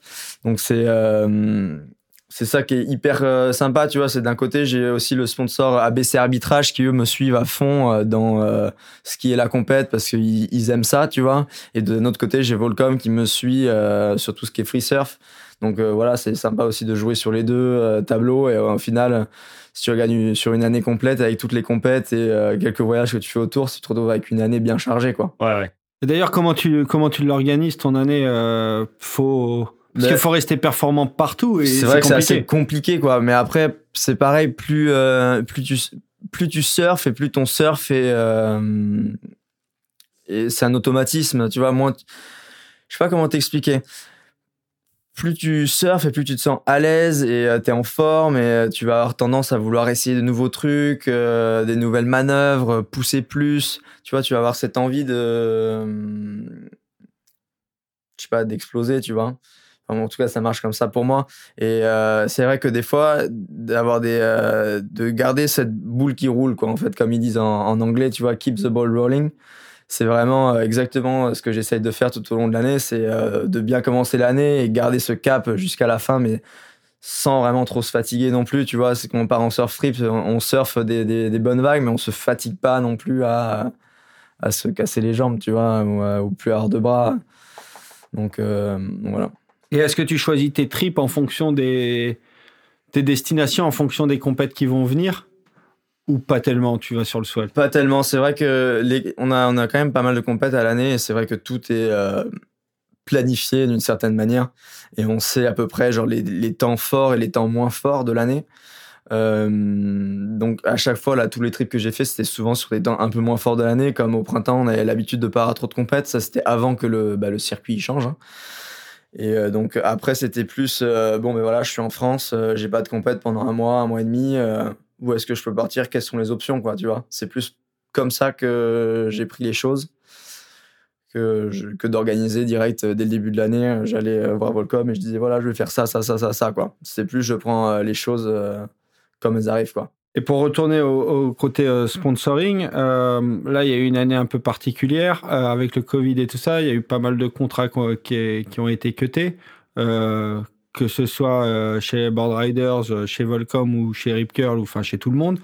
toi, tu l'as vécu comment cette période en tant que rider? C'était une période longue, hein. longue et un peu chiante parce qu'on savait déjà dès le début d'année, on a commencé avec les compètes en Australie, donc ça avait bien commencé, donc moi, j'étais parti dans l'optique, tu vois, de faire une, une, grosse année. Et après, dès qu'on est rentré en France, euh, du jour au lendemain, euh, on, devait partir en Nouvelle-Zélande. Et euh, dès que je suis arrivé à l'aéroport, j'ai appris qu'il y avait le confinement par mes parents. Et du coup, j'ai changé mon vol et j'ai tout annulé en Nouvelle-Zélande. Et je suis rentré, au lieu de prendre l'avion pour la Nouvelle-Zélande, j'ai pris l'avion pour la France, quoi. Et je suis rentré à la maison. Direct confinement, on n'a pas surfé pendant deux mois pareil, les marques, tu sais, euh, bah, compliqué pour tout le monde. Moi, je sais parce que mes parents, ils ont le magasin de surf, donc euh, je vois très bien ce qui se passe. Euh, par exemple, chez Volcom, ils vendent pas de fringues si les magasins sont pas ouverts, quoi. Donc, moi, j'avais fait à Volcom, j'avais fait un courrier aussi en disant que je voulais, tu vois, ça me dérangeait pas non plus de venir aider, tu vois, vu qu'on, je savais qu'on allait rien avoir à faire de l'année trop, à part rester en France j'avais proposé mon aide au sein de la boîte, tu vois, ou faire des trucs, tu vois. J'ai fait, euh, j'ai fait les catalogues, du coup. J'ai, euh, j'ai fait les photoshoots. Ça m'a, ça a permis de, aussi de faire autre chose, tu vois, de découvrir un peu. Et, euh, et après, voilà, Volcom sont restés hyper cool, ils, nous ont gardés, enfin, pour ma part, ils m'ont gardé, donc ça s'est bien passé. Et là, cette année, on est reparti sur un nouveau contrat et, je suis hyper content, quoi. Donc, pour préciser un petit peu, c'est des contrats de, de combien de temps? Maintenant, moi, je, je re-signe tous les ans. C'est tous les ans, d'accord. Ouais. Ok. Bah, avec le contexte actuel et tout ça, euh, on, je crois qu'on n'a pas trop le choix, quoi. Ouais, ouais. Et juste pour expliquer aux auditeurs, parce qu'en fait, on a rarement abordé cette chose-là avec euh, nos invités, en tout cas ceux qui étaient encore sous contrat et, et en carrière comme toi. Explique-nous un peu, toi, tu, tu négocies une enveloppe, un budget, mais comment ça se répartit entre euh, ben, la partie salaire, la partie voyage ou frais, euh, frais euh, divers et la partie contenu Explique-nous un peu comment tu, comment tu dispatches tout ça. Moi, euh, on a nos budgets sur nos propres contrats. Après, on en fait ce qu'on veut, on le reçoit comme on veut. C'est nous qui, euh, qui demandons euh, la façon dont on veut le recevoir. Euh, enfin, en tout cas, c'est comme ça pour ma part. Ouais. Et après, au fur et à mesure de l'année, ben moi, je, je vois le budget que, que j'ai et je fais en fonction. Et après, voilà, dès qu'on a des projets, contenu, tout ça, faut pas hésiter à, à partager avec la marque, voir s'ils sont intéressés de, de prendre ça sur leur budget marketing à eux, tu vois. Ah, tu De- peux solliciter tu des vois, petites tu- enveloppes annexes. Ouais. Voilà, c'est ça, c'est Ouais. ça qui est aussi hyper intéressant, surtout avec Volcom, qui sont vachement dans le free surf, comme je disais tout à l'heure. Mm. Euh, sur tout ce qui est contenu, tout ça, ils sont hyper friands. Donc, euh, dès qu'il y a du contenu, faut pas hésiter à partager euh, et, euh, et voir avec eux s'ils sont d'accord, tu vois, pour, euh, pour, faire des- pour avoir un petit budget dessus, tu vois. Donc, euh, donc voilà, c'est vachement modifiable. Et euh, j'imagine que toi aussi, tu as été impacté par des baisses de contrats, comme beaucoup d'athlètes dans l'industrie, euh, suite à la crise Covid. Sur l'année dernière, ouais, Ouais. on a eu, je pense que tout le monde a eu des budget cuts. Hein, ça c'est du du meilleur surfeur à mon avis plus haut payé que au surfeur le moins payé quoi. Pour te dire, je pense que tout le monde a reçu des, des coupes de budget. Après moi, je comme je dis tout à l'heure, on a on a rien, on n'a pas trop bougé de l'année. Enfin moi, j'ai pas pris l'avion depuis 11 mois. Ça fait quasi un an que j'ai pas pris une seule fois l'avion quoi. Depuis le Covid, euh, j'ai fait que rester en France. Je suis allé une fois en Algarve au Portugal. Après, je me suis luxé l'épaule et j'ai fait, euh, j'ai fait beaucoup de surf en France, tu vois. Et euh, ça m'a pas dérangé d'être, euh, d'être coupé au niveau du budget, euh, vu qu'on pouvait pas forcément voyager, quoi. Ouais. Tu avais moins de dépenses. Et surtout, c'est que je sortais d'une grosse année aussi, euh, de 2019, où euh, j'avais fait le film, euh, beaucoup de QS, euh, tout ça. Je m'attendais à faire une grosse année, du coup, en 2020. Et c'est vrai qu'il y a eu tout ce Covid et tout ça, moi, ça m'a stoppé un peu dans mon élan. Et euh, du coup, le fait de pouvoir euh, ben, prendre tout ce, ce recul et euh, de pouvoir- se poser un peu euh, à la maison et profiter un peu des, de la vie de tous les jours et du quotidien avec, avec ma famille, les copains, tout ça, ça a été hyper plaisant aussi. Donc ça m'a pas vraiment pas dérangé de d'avoir passé l'année que qu'on a passé quoi. Surtout qu'on a eu de la chance d'avoir un, un mois de novembre incroyable en France et on a surfé euh, tous les jours euh, à fond quoi. Mal, même malgré mon épaule euh, cagneuse, j'ai euh, surfé tous les jours et pris des barrales quoi. Donc c'était cool. Ok. Et on parlait de ton sponsor. Ton sponsor, il t'a aussi euh, donné une sacrée opportunité, étant donné que Volcom a deux maisons en face de pipe. Euh, tu as eu l'occasion d'y passer quelques hivers. Tu peux nous raconter un peu comment ça se passe, l'organisation de la maison, euh, l'ambiance sur place? Euh, elles sont incroyables ces deux maisons. Euh, j'ai eu la chance d'y aller, hein, c'est clair. J'y suis allé six fois à Hawaï, six saisons, six hivers. Et ben, il y a de l'histoire hein, dans ces maisons. hein. Il y a la, grande maison qui appartenait à Jerry Lopez auparavant, et puis l'autre petite maison où où euh, Bruce Irons euh, a passé euh, toutes ces années Volcom dans cette maison. Et il y a toujours tous les locaux qui sont sur place. Dès qu'il y a pipe qui marche dans le jardin il y a tous les locaux qui sont là en train de checker les vagues. Donc ouais il y a une certaine il y a un certain engouement sur sur cet endroit. Et, une, tu vois une, une atmosphère qui est qui est assez assez torride on va dire tu vois on va dire que euh, bon, tu fais pas le mariole quoi. et, euh, et non après euh, super expérience quoi. Euh, ça m'a permis aussi de, de rencontrer tellement de gens. C'est vrai que quand tu passes un hiver euh, à Hawaï, ça te permet de connaître tous les, les gens du surf des, des US quoi. Tu vois, c'est vrai que en hiver, tous les mecs de Californie qui travaillent dans le surf business, tout ça, tout le monde se retrouve à Pipe à cette période de la de l'année, tu vois, quand il y a le CT ou quand il y a la Triple Crown ou même quand il y a le Volcom Pipe Pro, c'est vrai que toute euh, la mec du surf euh, du, monde entier quoi se retrouve euh, vraiment euh, sur cette petite île quand même. Donc euh, donc euh, de sacrées expériences, c'est sûr, de sacrées expériences, de bonnes rencontres. Et puis, euh, c'est ce qui fait grave, euh, grave, grave progresser, quoi. Tu te, tu te retrouves euh, avec des mecs que t'as jamais vu surfer chez toi, tu les vois à Hawaï, tu te retrouves avec Don John Florence à côté de toi dans l'eau, il t'envoie des backflips à backdoor. tu comprends pas, quoi. Mais c'est cool, hein. franchement, c'est, ça a été, je pense, dans mon, dans mon surf, et dans ma carrière, je pense que ça, ça, ça va être un, c'est un élément facteur de, de, de, ma progression. Quoi. Et euh, tu parlais de, de l'ambiance torride et justement tous les, tous les locaux, euh, tous les heavy locals de, de Hawaï qui sont là-bas. Justement, comment t'arrives en tant que, que petit Frenchie euh, T'as ta piole, t'as pas ta piole, t'es en bas, t'es en haut, t'es. T'es euh, es, en bas, hein T'es dans le donjon, mon gars. Euh, non, en fait, ce qu'il y a, c'est qu'à la, à la maison Volcom, t'as hum, donc la grande maison et t'as la petite maison à côté.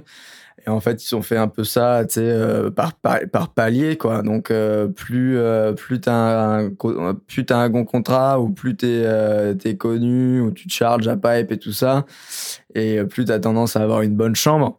Et euh, les premières années, quand tu y arrives, tu es dans le, le donjon. C'est vraiment la petite chambre en dessous euh, la, la maison Volcom.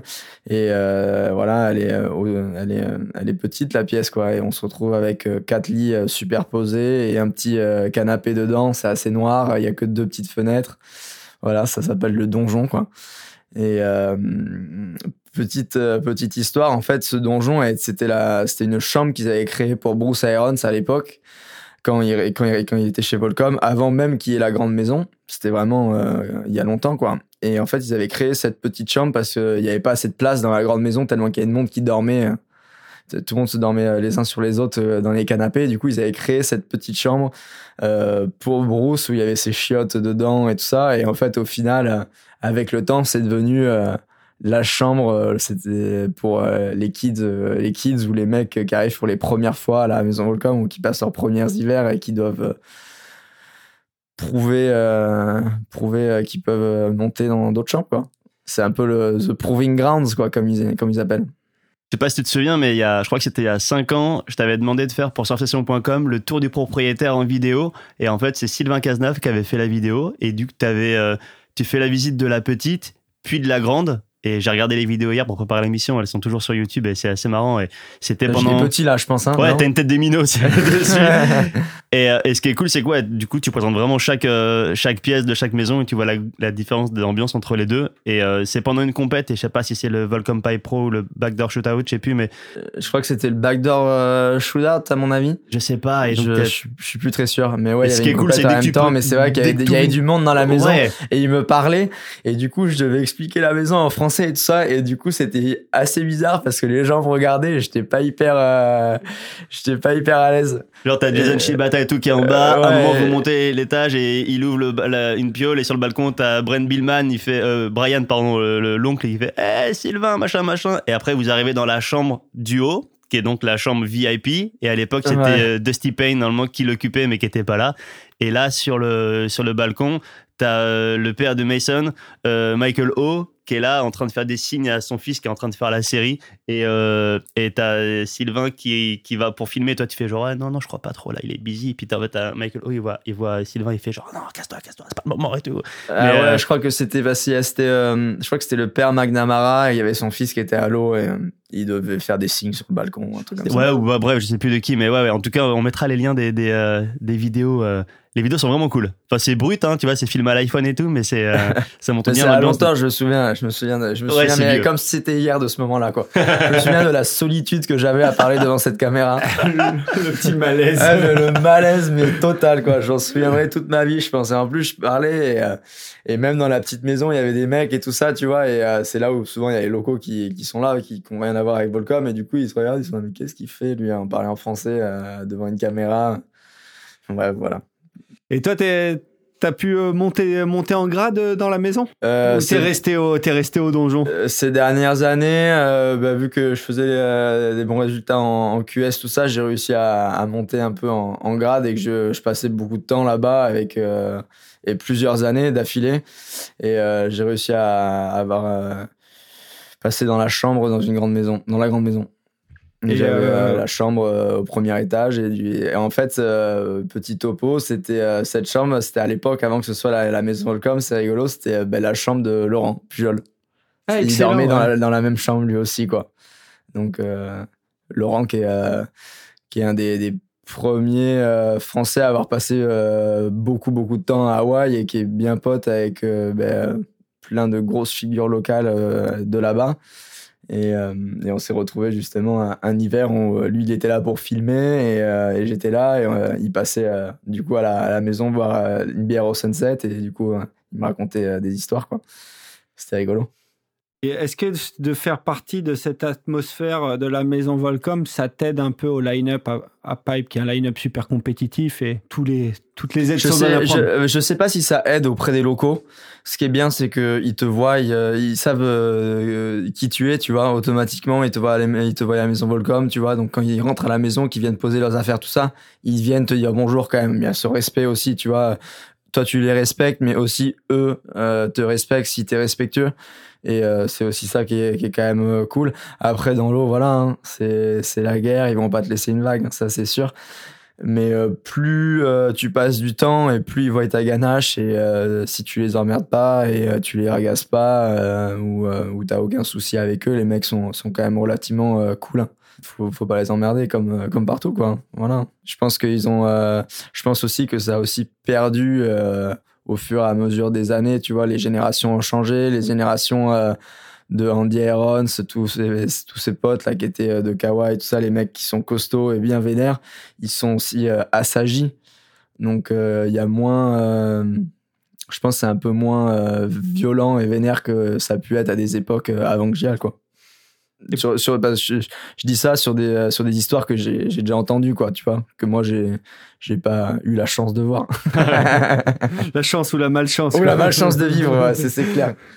Et, euh, et là-bas, qui, euh, qui t'impressionne à Pipe Parce qu'on voit beaucoup le crew des locaux, Nathan Florence, Koa Rothman et tout ça, qui ont l'air de pas mal dominer, les, dominer le pic. T'avais aussi ton pote Imai Kalani Divol qui avait l'air d'être bien performant là-bas, Baron Mamia, plein, plein de jeunes qui fracassent. Il y a tous les jeunes aussi qui, qui arrivent, toute cette nouvelle génération, euh, qui ont euh, mon âge ou qui sont euh, même un peu plus jeunes, qui, qui franchement dominent, dominent grave le spot. Hein. C'est dur de prendre des bonnes vagues à pipe. Hein. Quand il y a une bonne session, moi j'y ai passé quand même beaucoup d'hiver. Et c'est vrai que j'ai jamais eu, eu la, la, chance de prendre une bombe. quoi. C'est vrai que j'ai passé du temps à l'eau et, et c'est ça agace trop. Moi j'ai plus j'ai plus peur des gens que de, la vague en soi, tu vois. C'est euh, le, le, le, crew euh, au line-up est tellement impressionnant et euh, intimidant qu'il en devient quasi plus intimidant que la vague. Donc, donc ouais, c'est un peu, c'est un peu chaud au line-up, quoi.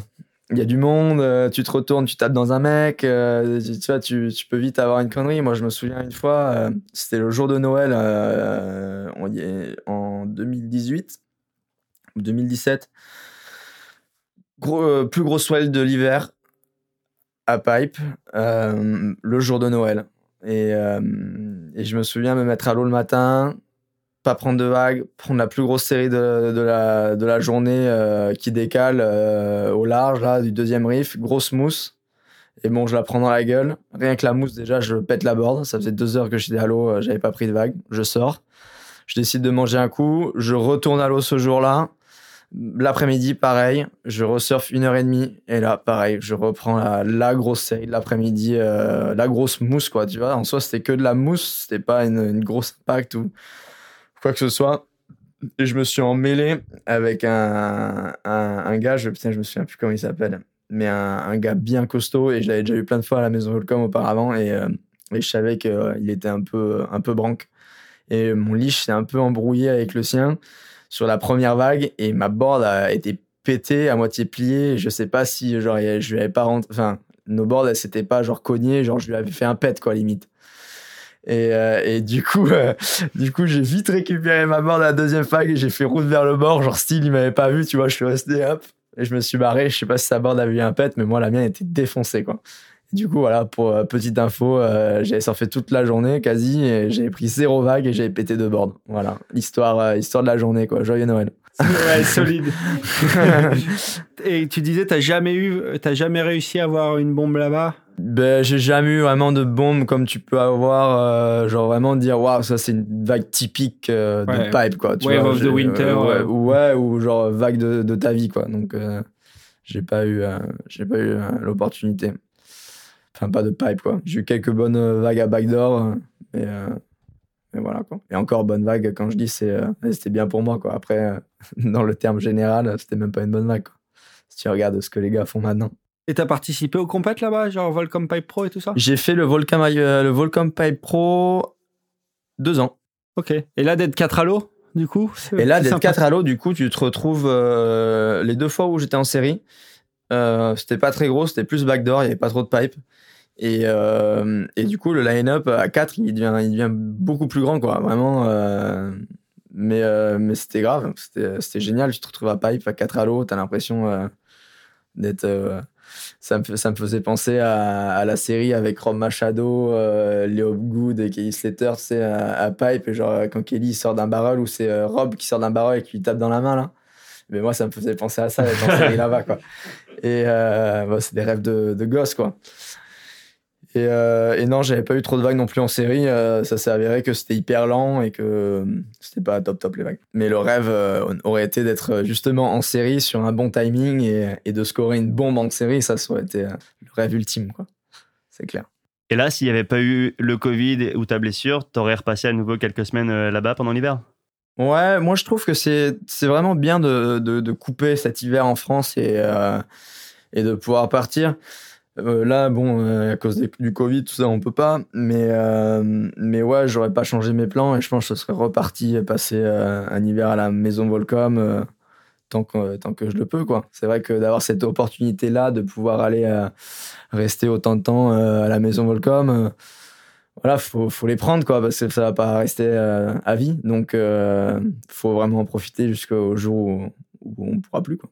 et, et comment ça se passe du coup? Tu euh, t'appelles ton team manager, t'appelles Guillaume, tu lui dis euh, j'ai envie d'aller à j'ai envie d'aller à la je pars telle Ouais. date, je vais à la Pipe House? Ce qui est vraiment top avec, avec ces maisons, c'est qu'on n'a pas forcément besoin euh, de prévenir six mois à l'avance et de dire euh, ouais, les gars, moi je veux y aller, donc ils te planent pour y aller trois, trois, trois semaines exactement à ces dates-là. C'est vrai que les gars sont hyper cool sur place. Il y a beaucoup de couchage et ils sont euh, hyper accueillants. C'est-à-dire que Ty Van Dyke là-bas, c'est celui qui s'occupe de la, de la maison avec Kaimana Henry. Et, euh, et les deux sont, euh, sont très sympas. Donc, euh, si je demande à Guillaume, ou même euh, je demande à Guillaume, comme ça, lui, il demande à Ty, mais même moi, je le connais bien, Ty, je peux aussi lui envoyer un message. Et le gars, le gars est hyper euh, accueillant, hyper gentil, il fait des barbecues de dingue en plus. Dès que t'arrives là-bas, il te fait, euh, il te fait des gros barbecues. c'est c'est vraiment trop bien, quoi. C'est. Et pareil, tu restes autant de temps que tu veux. Si tu as envie Pareil, de prolonger voilà, ton trip de c'est- deux mois, tu C'est peux. cool, c'est qu'aussi tu fais des, des super rencontres. J'ai rencontré plein de, plein de locaux de, de plein d'endroits, tu vois, des mecs du Mexique, euh, tu vois, genre là, j'aimerais bien aller au Mexique euh, dans, les, dans les prochains mois, tu vois, essayer de scorer à Puerto, euh, Pascuales. Et euh, j'ai eu la chance de, de connaître quelques locaux de, de là-bas en étant à Hawaï. Et, et, euh, donc, du coup, ça permet de créer aussi des, des bons contacts euh, pour, euh, pour voyager ailleurs, quoi. Et euh, parler d'Hawaï, c'est aussi parler euh, matériel euh, et planches surtout. Qu'est-ce que qu'est-ce que t'emmènes comme planche toi quand tu vas là-bas? Ou alors est-ce que au contraire tu commandes des planches sur place pour la récupérer? C'est vrai que j'ai l'habitude de commander sur place. Que les shippers locaux euh, ont l'habitude de leurs vagues. Et euh, comme, euh, comme ici, on n'a pas l'habitude non plus de surfer euh, des grandes planches. À Hawaï, on, a souvent besoin d'avoir des boards qui sont à deux pieds, deux, trois pieds au-dessus de ta planche normale. Et puis ça jusqu'à 6-10. Quoi. Moi, je sais que quand je commande un, quiver, je commande de 6-0 à 6-10 toutes les deux tailles. Quoi. Tu vois, pour avoir un quiver complet. Euh, J'en ai laissé en dessous la maison Volcom encore euh, de- d'il y a deux ans. Tu commandes chez qui euh, j'ai commandé des boards. euh, les premières années, j'ai commandé chez Arakawa. J'avais bien aimé, mais mon gabarit n'était pas assez costaud pour, euh, et pour pousser autant avec ce genre de board. Et la dernière fois que j'y suis allé, j'ai commandé avec, avec, euh, avec Pang. Ok. Et j'ai eu des super boards, j'étais hyper content. Et, euh, et après, j'emmène quand même un board back d'ici avec mes planches normales, mes boards habituels, avec un petit step-up. euh. Et j'aime bien aussi amener euh, là-bas une board hyper fun. Une 5.5, euh, la dernière fois, j'ai amené. Euh, Olmeri, Queer de Reaper. voilà, c'est une board complètement décalée, mais c'est vrai que à Hawaï, on n'a pas que les gros jours, quoi. On a aussi euh, les tout petits jours euh, très fun où, euh, où ça ressemble à l'été en France, quoi. Et il y a plein de jours où, ça peut ressembler à ça, quoi. Et moi, j'ai déjà eu deux semaines de vagues comme ça. Et donc, tu as une petite board fun, tu surfes toute la journée, et c'est vrai que tout le monde a une petite board fun dans son quiver, et, on se retrouve à l'eau avec tous avec des fiches, et on se partage des fiches, quoi. Donc, c'est cool. Et euh, niveau, si on reste dans, le thème, dans le thème du matos, euh, en France, euh, j'ai pu, pu voir que toi, tu n'étais pas ce mec qui, qui avait qu'un shaper. Tu euh, avais plusieurs. Euh, donc, tu bosses, tu bosses beaucoup avec, avec Channel Island, mais occasionnellement, tu as des Bradley. Comment tu choisis ton shaper et sur quel programme tu choisis ton shaper? Après, j'ai quand même toujours eu de Olmeric depuis, euh, depuis tout petit. C'est vrai que j'ai, euh, surfé beaucoup, beaucoup au Mérique. Et euh, d'une part, parce que les boards me, vont bien sur les, les boards de, tous les jours. Tu vois, j'aime bien surfer leurs planches et leurs rockers, notamment la Fever ou la, ou la Rookie 15. Et après, d'un autre côté aussi, je, m'entends bien aussi avec, avec Christian, là, Bradley. Il, habite dans le même quartier que moi, au Bourdaine. Et, et c'est vrai que de commander des boards avec lui, c'est pas mal, euh, surtout pour des. Euh, je commande pour les boards d'hiver en France, quoi. Des boards de tube. Euh, je commande des boards un peu plus solides, des boards que je vais pas utiliser sur les QS, des, des planches de free surf, quoi. Et vu que des fois c'est un peu plus long de commander les planches chez Poucas, ça met un peu de temps à se faire fabriquer. Et des fois, je suis un peu dans l'urgence. tu vois, je vois qu'il y, a des bonnes vagues qui vont arriver à ce moment-là et que je suis en France et qu'il me manque une 6.1, ben c'est plus facile pour moi d'aller voir Christian et de lui dire il me faut une 6.1, il me l'a fait en une semaine que euh, de commander euh, une numérique par euh, Poucas et, vu qu'ils ont ils ont je sais pas pourquoi ils mettent autant de temps à faire de board mais voilà le, temps est réduit donc c'est aussi pour ça que, j'ai aussi des, des Bradley quoi. Tu consommes combien de planches par an en moyenne? Tout dépend de l'année. Franchement, euh, tout dépend des voyages et tout dépend euh, d'heures de surf aussi que tu euh, que tu fais quoi. C'est vrai que plus tu pars en surf trip et plus tu surfes, plus tu vas défoncer tes bornes.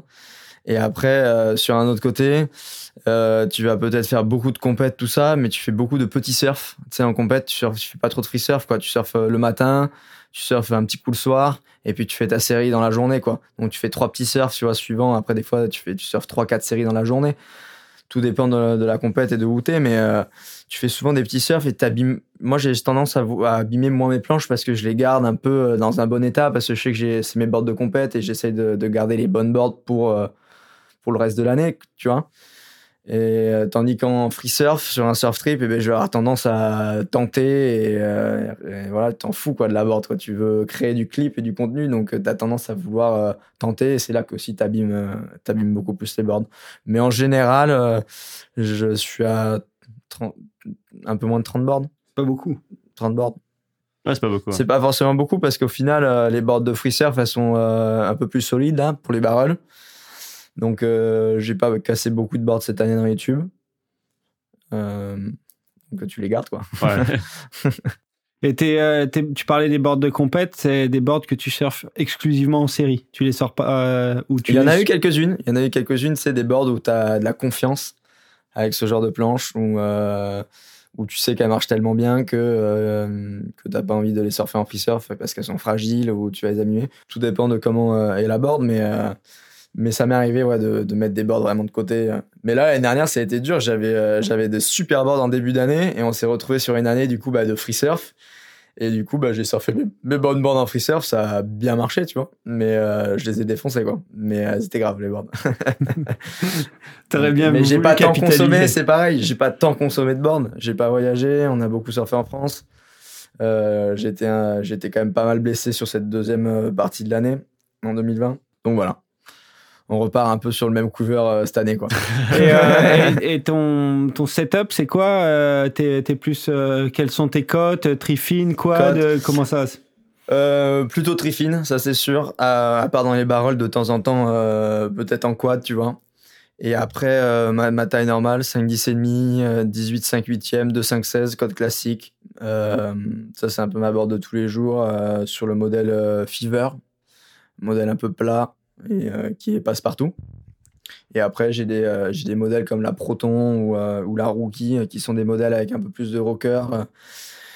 des rails euh, un peu moins boxy, euh, des tails un peu plus affinés pour, euh, Pour les des, meilleures vagues, Pour ouais. des meilleures vagues, quoi, tout simplement. On t'a vu il y a quelques semaines euh, surfer le Wave Garden, la piscine, piscine à vagues euh, à côté espagnol. Un avis sur, euh, sur les piscines à vagues?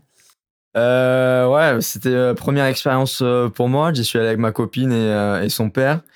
Et euh, c'était top. Euh, franchement, j'avais pas trop d'avis sur les piscines à vagues auparavant. D'une part, parce que j'en avais jamais essayé. T'avais pas pu surfer la première version du Wave Garden à Non, c'était ma toute première fois euh, dans une piscine à vagues.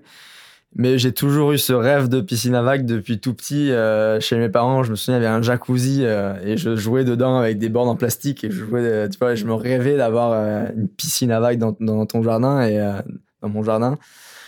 Et maintenant, c'est possible de surfer des piscines à vagues. C'est ça qui est aussi hallucinant, quoi. Quand j'étais petit, la seule piscine à vagues qui avait l'air hyper fun, c'était, je sais pas si vous vous souvenez, c'était Typhoon Lagoon. C'était quoi En Thaïlande. C'était en Thaïlande, non En Chine, je sais plus au où Japon, c'était. je sais plus, mais bref, Ça s'appelait ouais. Typhoon Lagoon, Ouais, ouais, quoi, ouais. où il y avait cette vidéo avec euh, Clay Marzo, euh, Owen Wright, euh, tout ça. Et euh, je me souviens d'avoir vu cette vidéo, j'étais mais mec, c'est incroyable, quoi. Ça d'avoir son dans son jardin, c'est un rêve, quoi. Et maintenant, euh, il y a des il y a des piscines qui se montent partout comme des petits champignons, quoi. Donc c'est hallucinant. Mais ouais, j'ai pas eu la chance de pouvoir euh, en surfer trop que ça, tant que ça, quoi. Et quel avantage t'as trouvé, toi, en tant que surfeur de haut niveau euh, à la piscine à vagues euh, Après, euh, encore une fois, j'ai essayé que le prototype du coup à, à Wave Garden, euh, au Pays Basque. Maintenant, ils en font euh, des beaucoup plus longues, donc euh, ça serait hyper intéressant de, tester les nouvelles parce que vraiment, tu peux vraiment répéter euh, les turns. Tu peux avoir vraiment une vague avec euh, deux turns, un barrel. euh. Moi, sur celle où, que j'ai essayé, c'était plutôt rapide.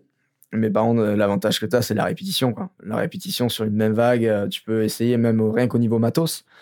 Tu peux essayer euh, la même board avec des, dérives différentes sur la même vague. Quoi. Tu vois, c'est ce que, un truc que tu peux pas faire dans l'océan. Tu vas pouvoir euh, améliorer des détails sur ton matos ou même techniquement sur ton surf qui vont être hyper intéressants. Hyper intéressants. Et je pense que si ça se trouve, un jour, avec le Covid, tout ça, tu vas avoir un circuit euh, de compète en piscine, hein, ça se trouve. Ce serait possible. Et d'ailleurs, qu'est-ce que t'en penses des, des compètes en piscine? Par exemple, euh, l'épreuve euh, l'épreuve CT euh, sur la Kelly Waves ou le, le Stabai Moi, ce que, en... moi, ce que j'ai pas trop kiffé euh, sur, le, sur la piscine à vagues de, de Kelly, c'est que c'était euh, la vague est trop parfaite et trop pareille. Et souvent, c'était assez ennuyant à regarder. Souvent, les mecs faisaient soit la même chose, ou soit ils tombaient au début. Donc, du coup, tu regardais toute la vague passer vierge, quoi. J'ai trouvé ça hyper ennuyeux, quoi. Et par contre, c'était top, c'est que les mecs, ils... c'était vraiment des athlètes, quoi. Qui, tu vois, un gars comme Medina, euh, ce qu'il faisait, ou Toledo, c'est vrai que physiquement, c'est les gars, c'est des, des piles électriques, quoi.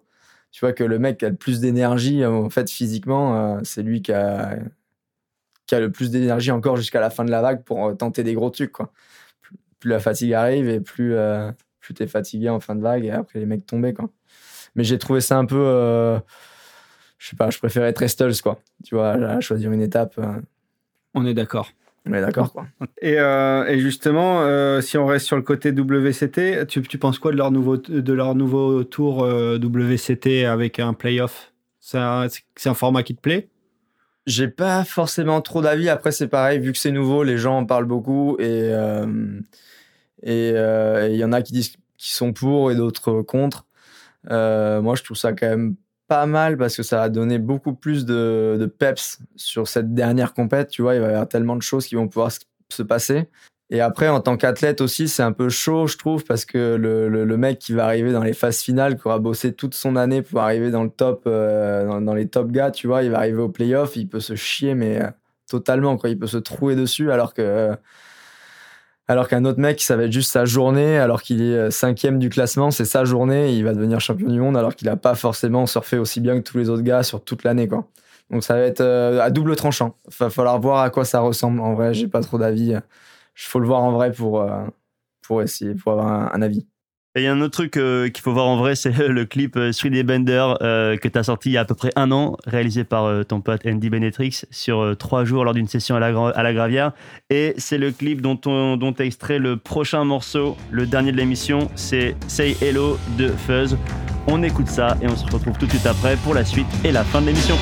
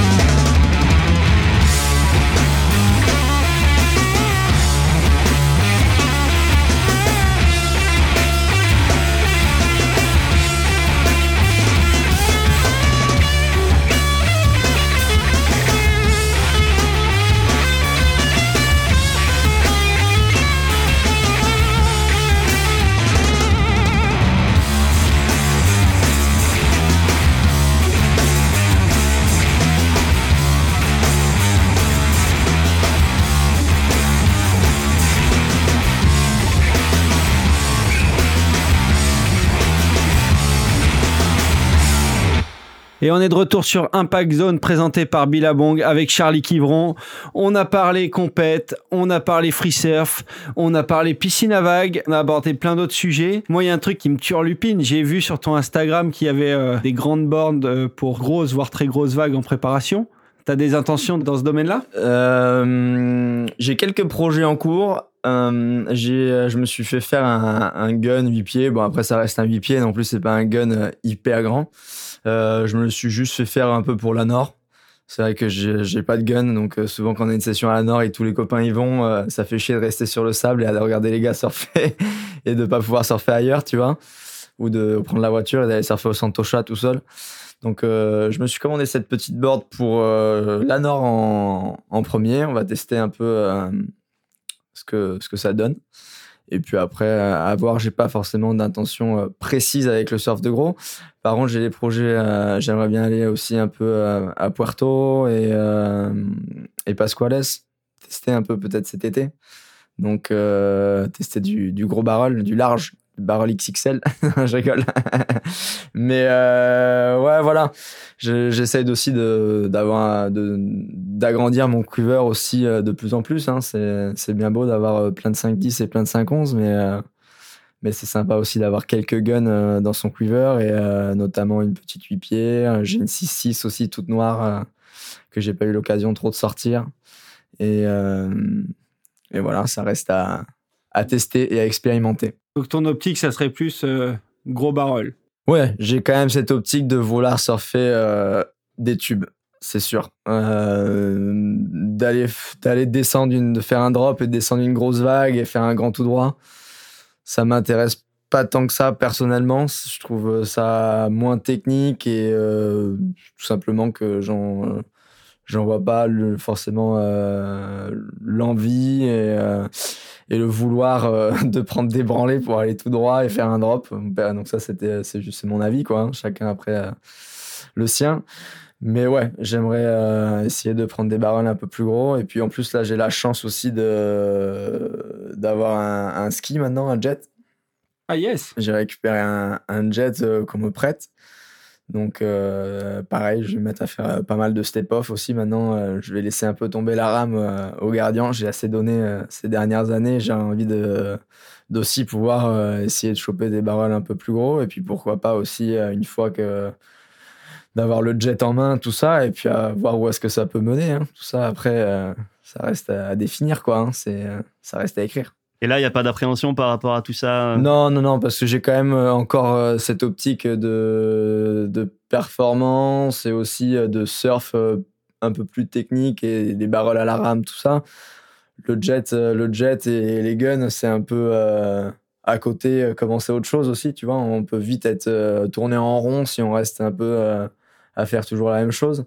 Donc, c'est pour essayer de goûter aussi un peu autre chose. hein. donc, et puis surtout euh, pouvoir accéder à un autre type euh, de performance sur, de sur des vagues aussi différentes. Donc euh, voilà, ça, ça, comme je dis, ça reste vraiment à expérimenter. J'ai pas d'avis dessus. Si ça se trouve, ça va me plaire grave, ou si ça se trouve, ça va me saouler et j'ai- pas forcément trop en faire.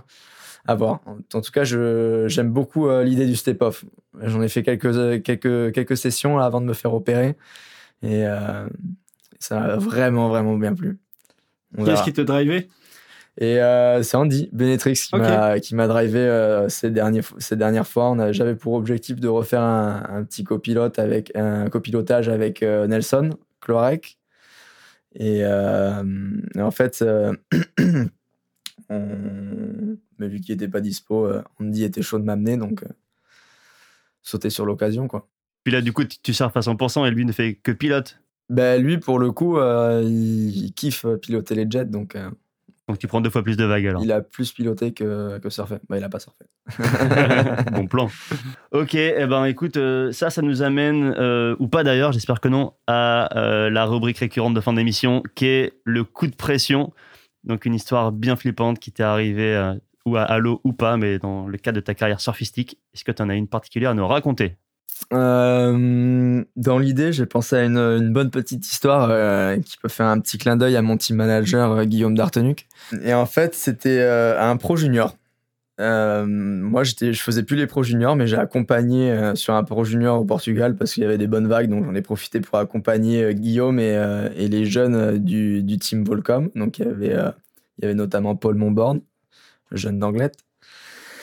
Et euh, on a décidé du coup euh, de se faire un petit surf euh, un peu plus loin que là où on était. On, on était euh, un pro junior à Caparica, donc euh, qui est euh, très près de Lisbonne. Et on a lieu sud de Lisbonne. voilà, on a décidé de s'échapper un peu avec le van Volcom. Donc Guillaume n'était pas de la partie, il y avait seulement Paul Bomborn et moi. Donc moi je l'ai amené à surfer euh, Cochos euh, à Ericeira. Et euh, arrivé là-bas, euh, les vagues étaient plutôt correctes, on se met à l'eau, euh, il y avait quelques locaux, euh, session plutôt fun, 1m20, bref, on surfe une heure et demie, deux heures. Je m'étais garé en face, en face du spot, quoi, vraiment en bas. Et en remontant, on arrive sur le parking et on se regarde tous les deux, on, on hallucine en, regardant le parking, le van avait disparu. C'était le van Volcom en plus, il était tout neuf à l'époque. euh, Il était siglé Volcom de l'extérieur? Il était pas signé Volcom, mais c'était le, c'était le van Volcom de, de Guillaume, quoi. Et, euh, et, et donc là, euh, grosse pression, euh, grosse, grosse pression, surtout que Paul et moi, on était en combinaison, on n'avait pas de téléphone, on n'avait rien, on était juste euh, avec nos boards. On avait de la chance de connaître quelques personnes qui étaient à l'eau, du coup, qui nous ont euh, aidés et du coup euh, qui nous ont prêté des fringues le temps qu'habitaient à Cochos, donc, à, à donc qui nous euh, ont prêté des fringues euh, et un téléphone pour pouvoir contacter Guillaume. Et, en fait, ce qui s'était passé, c'est que moi, je, je savais pas qu'il fallait se changer en bas, à, Co- Cochos, en bas, tu vois, pour, pour pas laisser d'affaires dans la voiture, parce qu'il y a tendance à avoir des pêcheurs locaux qui n'ont pas trop de sous, tout ça, qui tendance à voler dans les voitures et, et tout ça. Et moi, j'ai fait à la, à la française, quoi. J'ai mis les clés dans le, dans, sous la roue. Et on s'est changé à la voiture, on allait surfer, quoi. Mais euh, enfin, bref, je savais pas tout ça. Et en remontant, euh, et du coup, euh, on a réussi à avoir Guillaume, je lui explique l'histoire, donc plutôt, euh, plutôt chiant à expliquer, quoi. plutôt compliqué, dire que j'ai perdu ta voiture. Il l'a pris comment? Et euh, bah, automatiquement, il a, il a flippé, hein. normal. Et donc, du coup, ils sont arrivés avec euh, Yann Martin, team manager de, de chez Curl, qui était aussi pour, euh, sur, le, sur le Pro Junior. Ils sont arrivés euh, à Ericeira, on a fait des positions euh, aux flics, euh, tout ça. Et euh, du coup, euh, le- je crois que c'était le soir même, c'est arrivé le matin, et le soir même, ils l'ont retrouvé. Et il était euh, garé sur le bord d'une petite route euh, dans Ericeira. Et euh, voilà, au final, ils avaient juste euh, volé euh, les portables et les conneries qu'il y avait dans le téléphone. Et ils avaient juste laissé la voiture là et jeté les clés. Quoi. Voilà, donc pour la petite info, euh, c'était une, un énorme coup de pression pour, euh, pour au final un, deux portables. Quoi. et, euh, et en plus, j'avais toutes mes bornes dans la voiture, les combis Volcom, tout ça. Et euh, ils, ont, ils ont rien volé, quoi. juste euh, les portefeuilles et, euh, et, euh, et les portables. Pas mal. En effet, il y a moyen de transpirer un peu Il y a quand moyen de t'annonces- transpirer. quand t'annonces ça au team manager.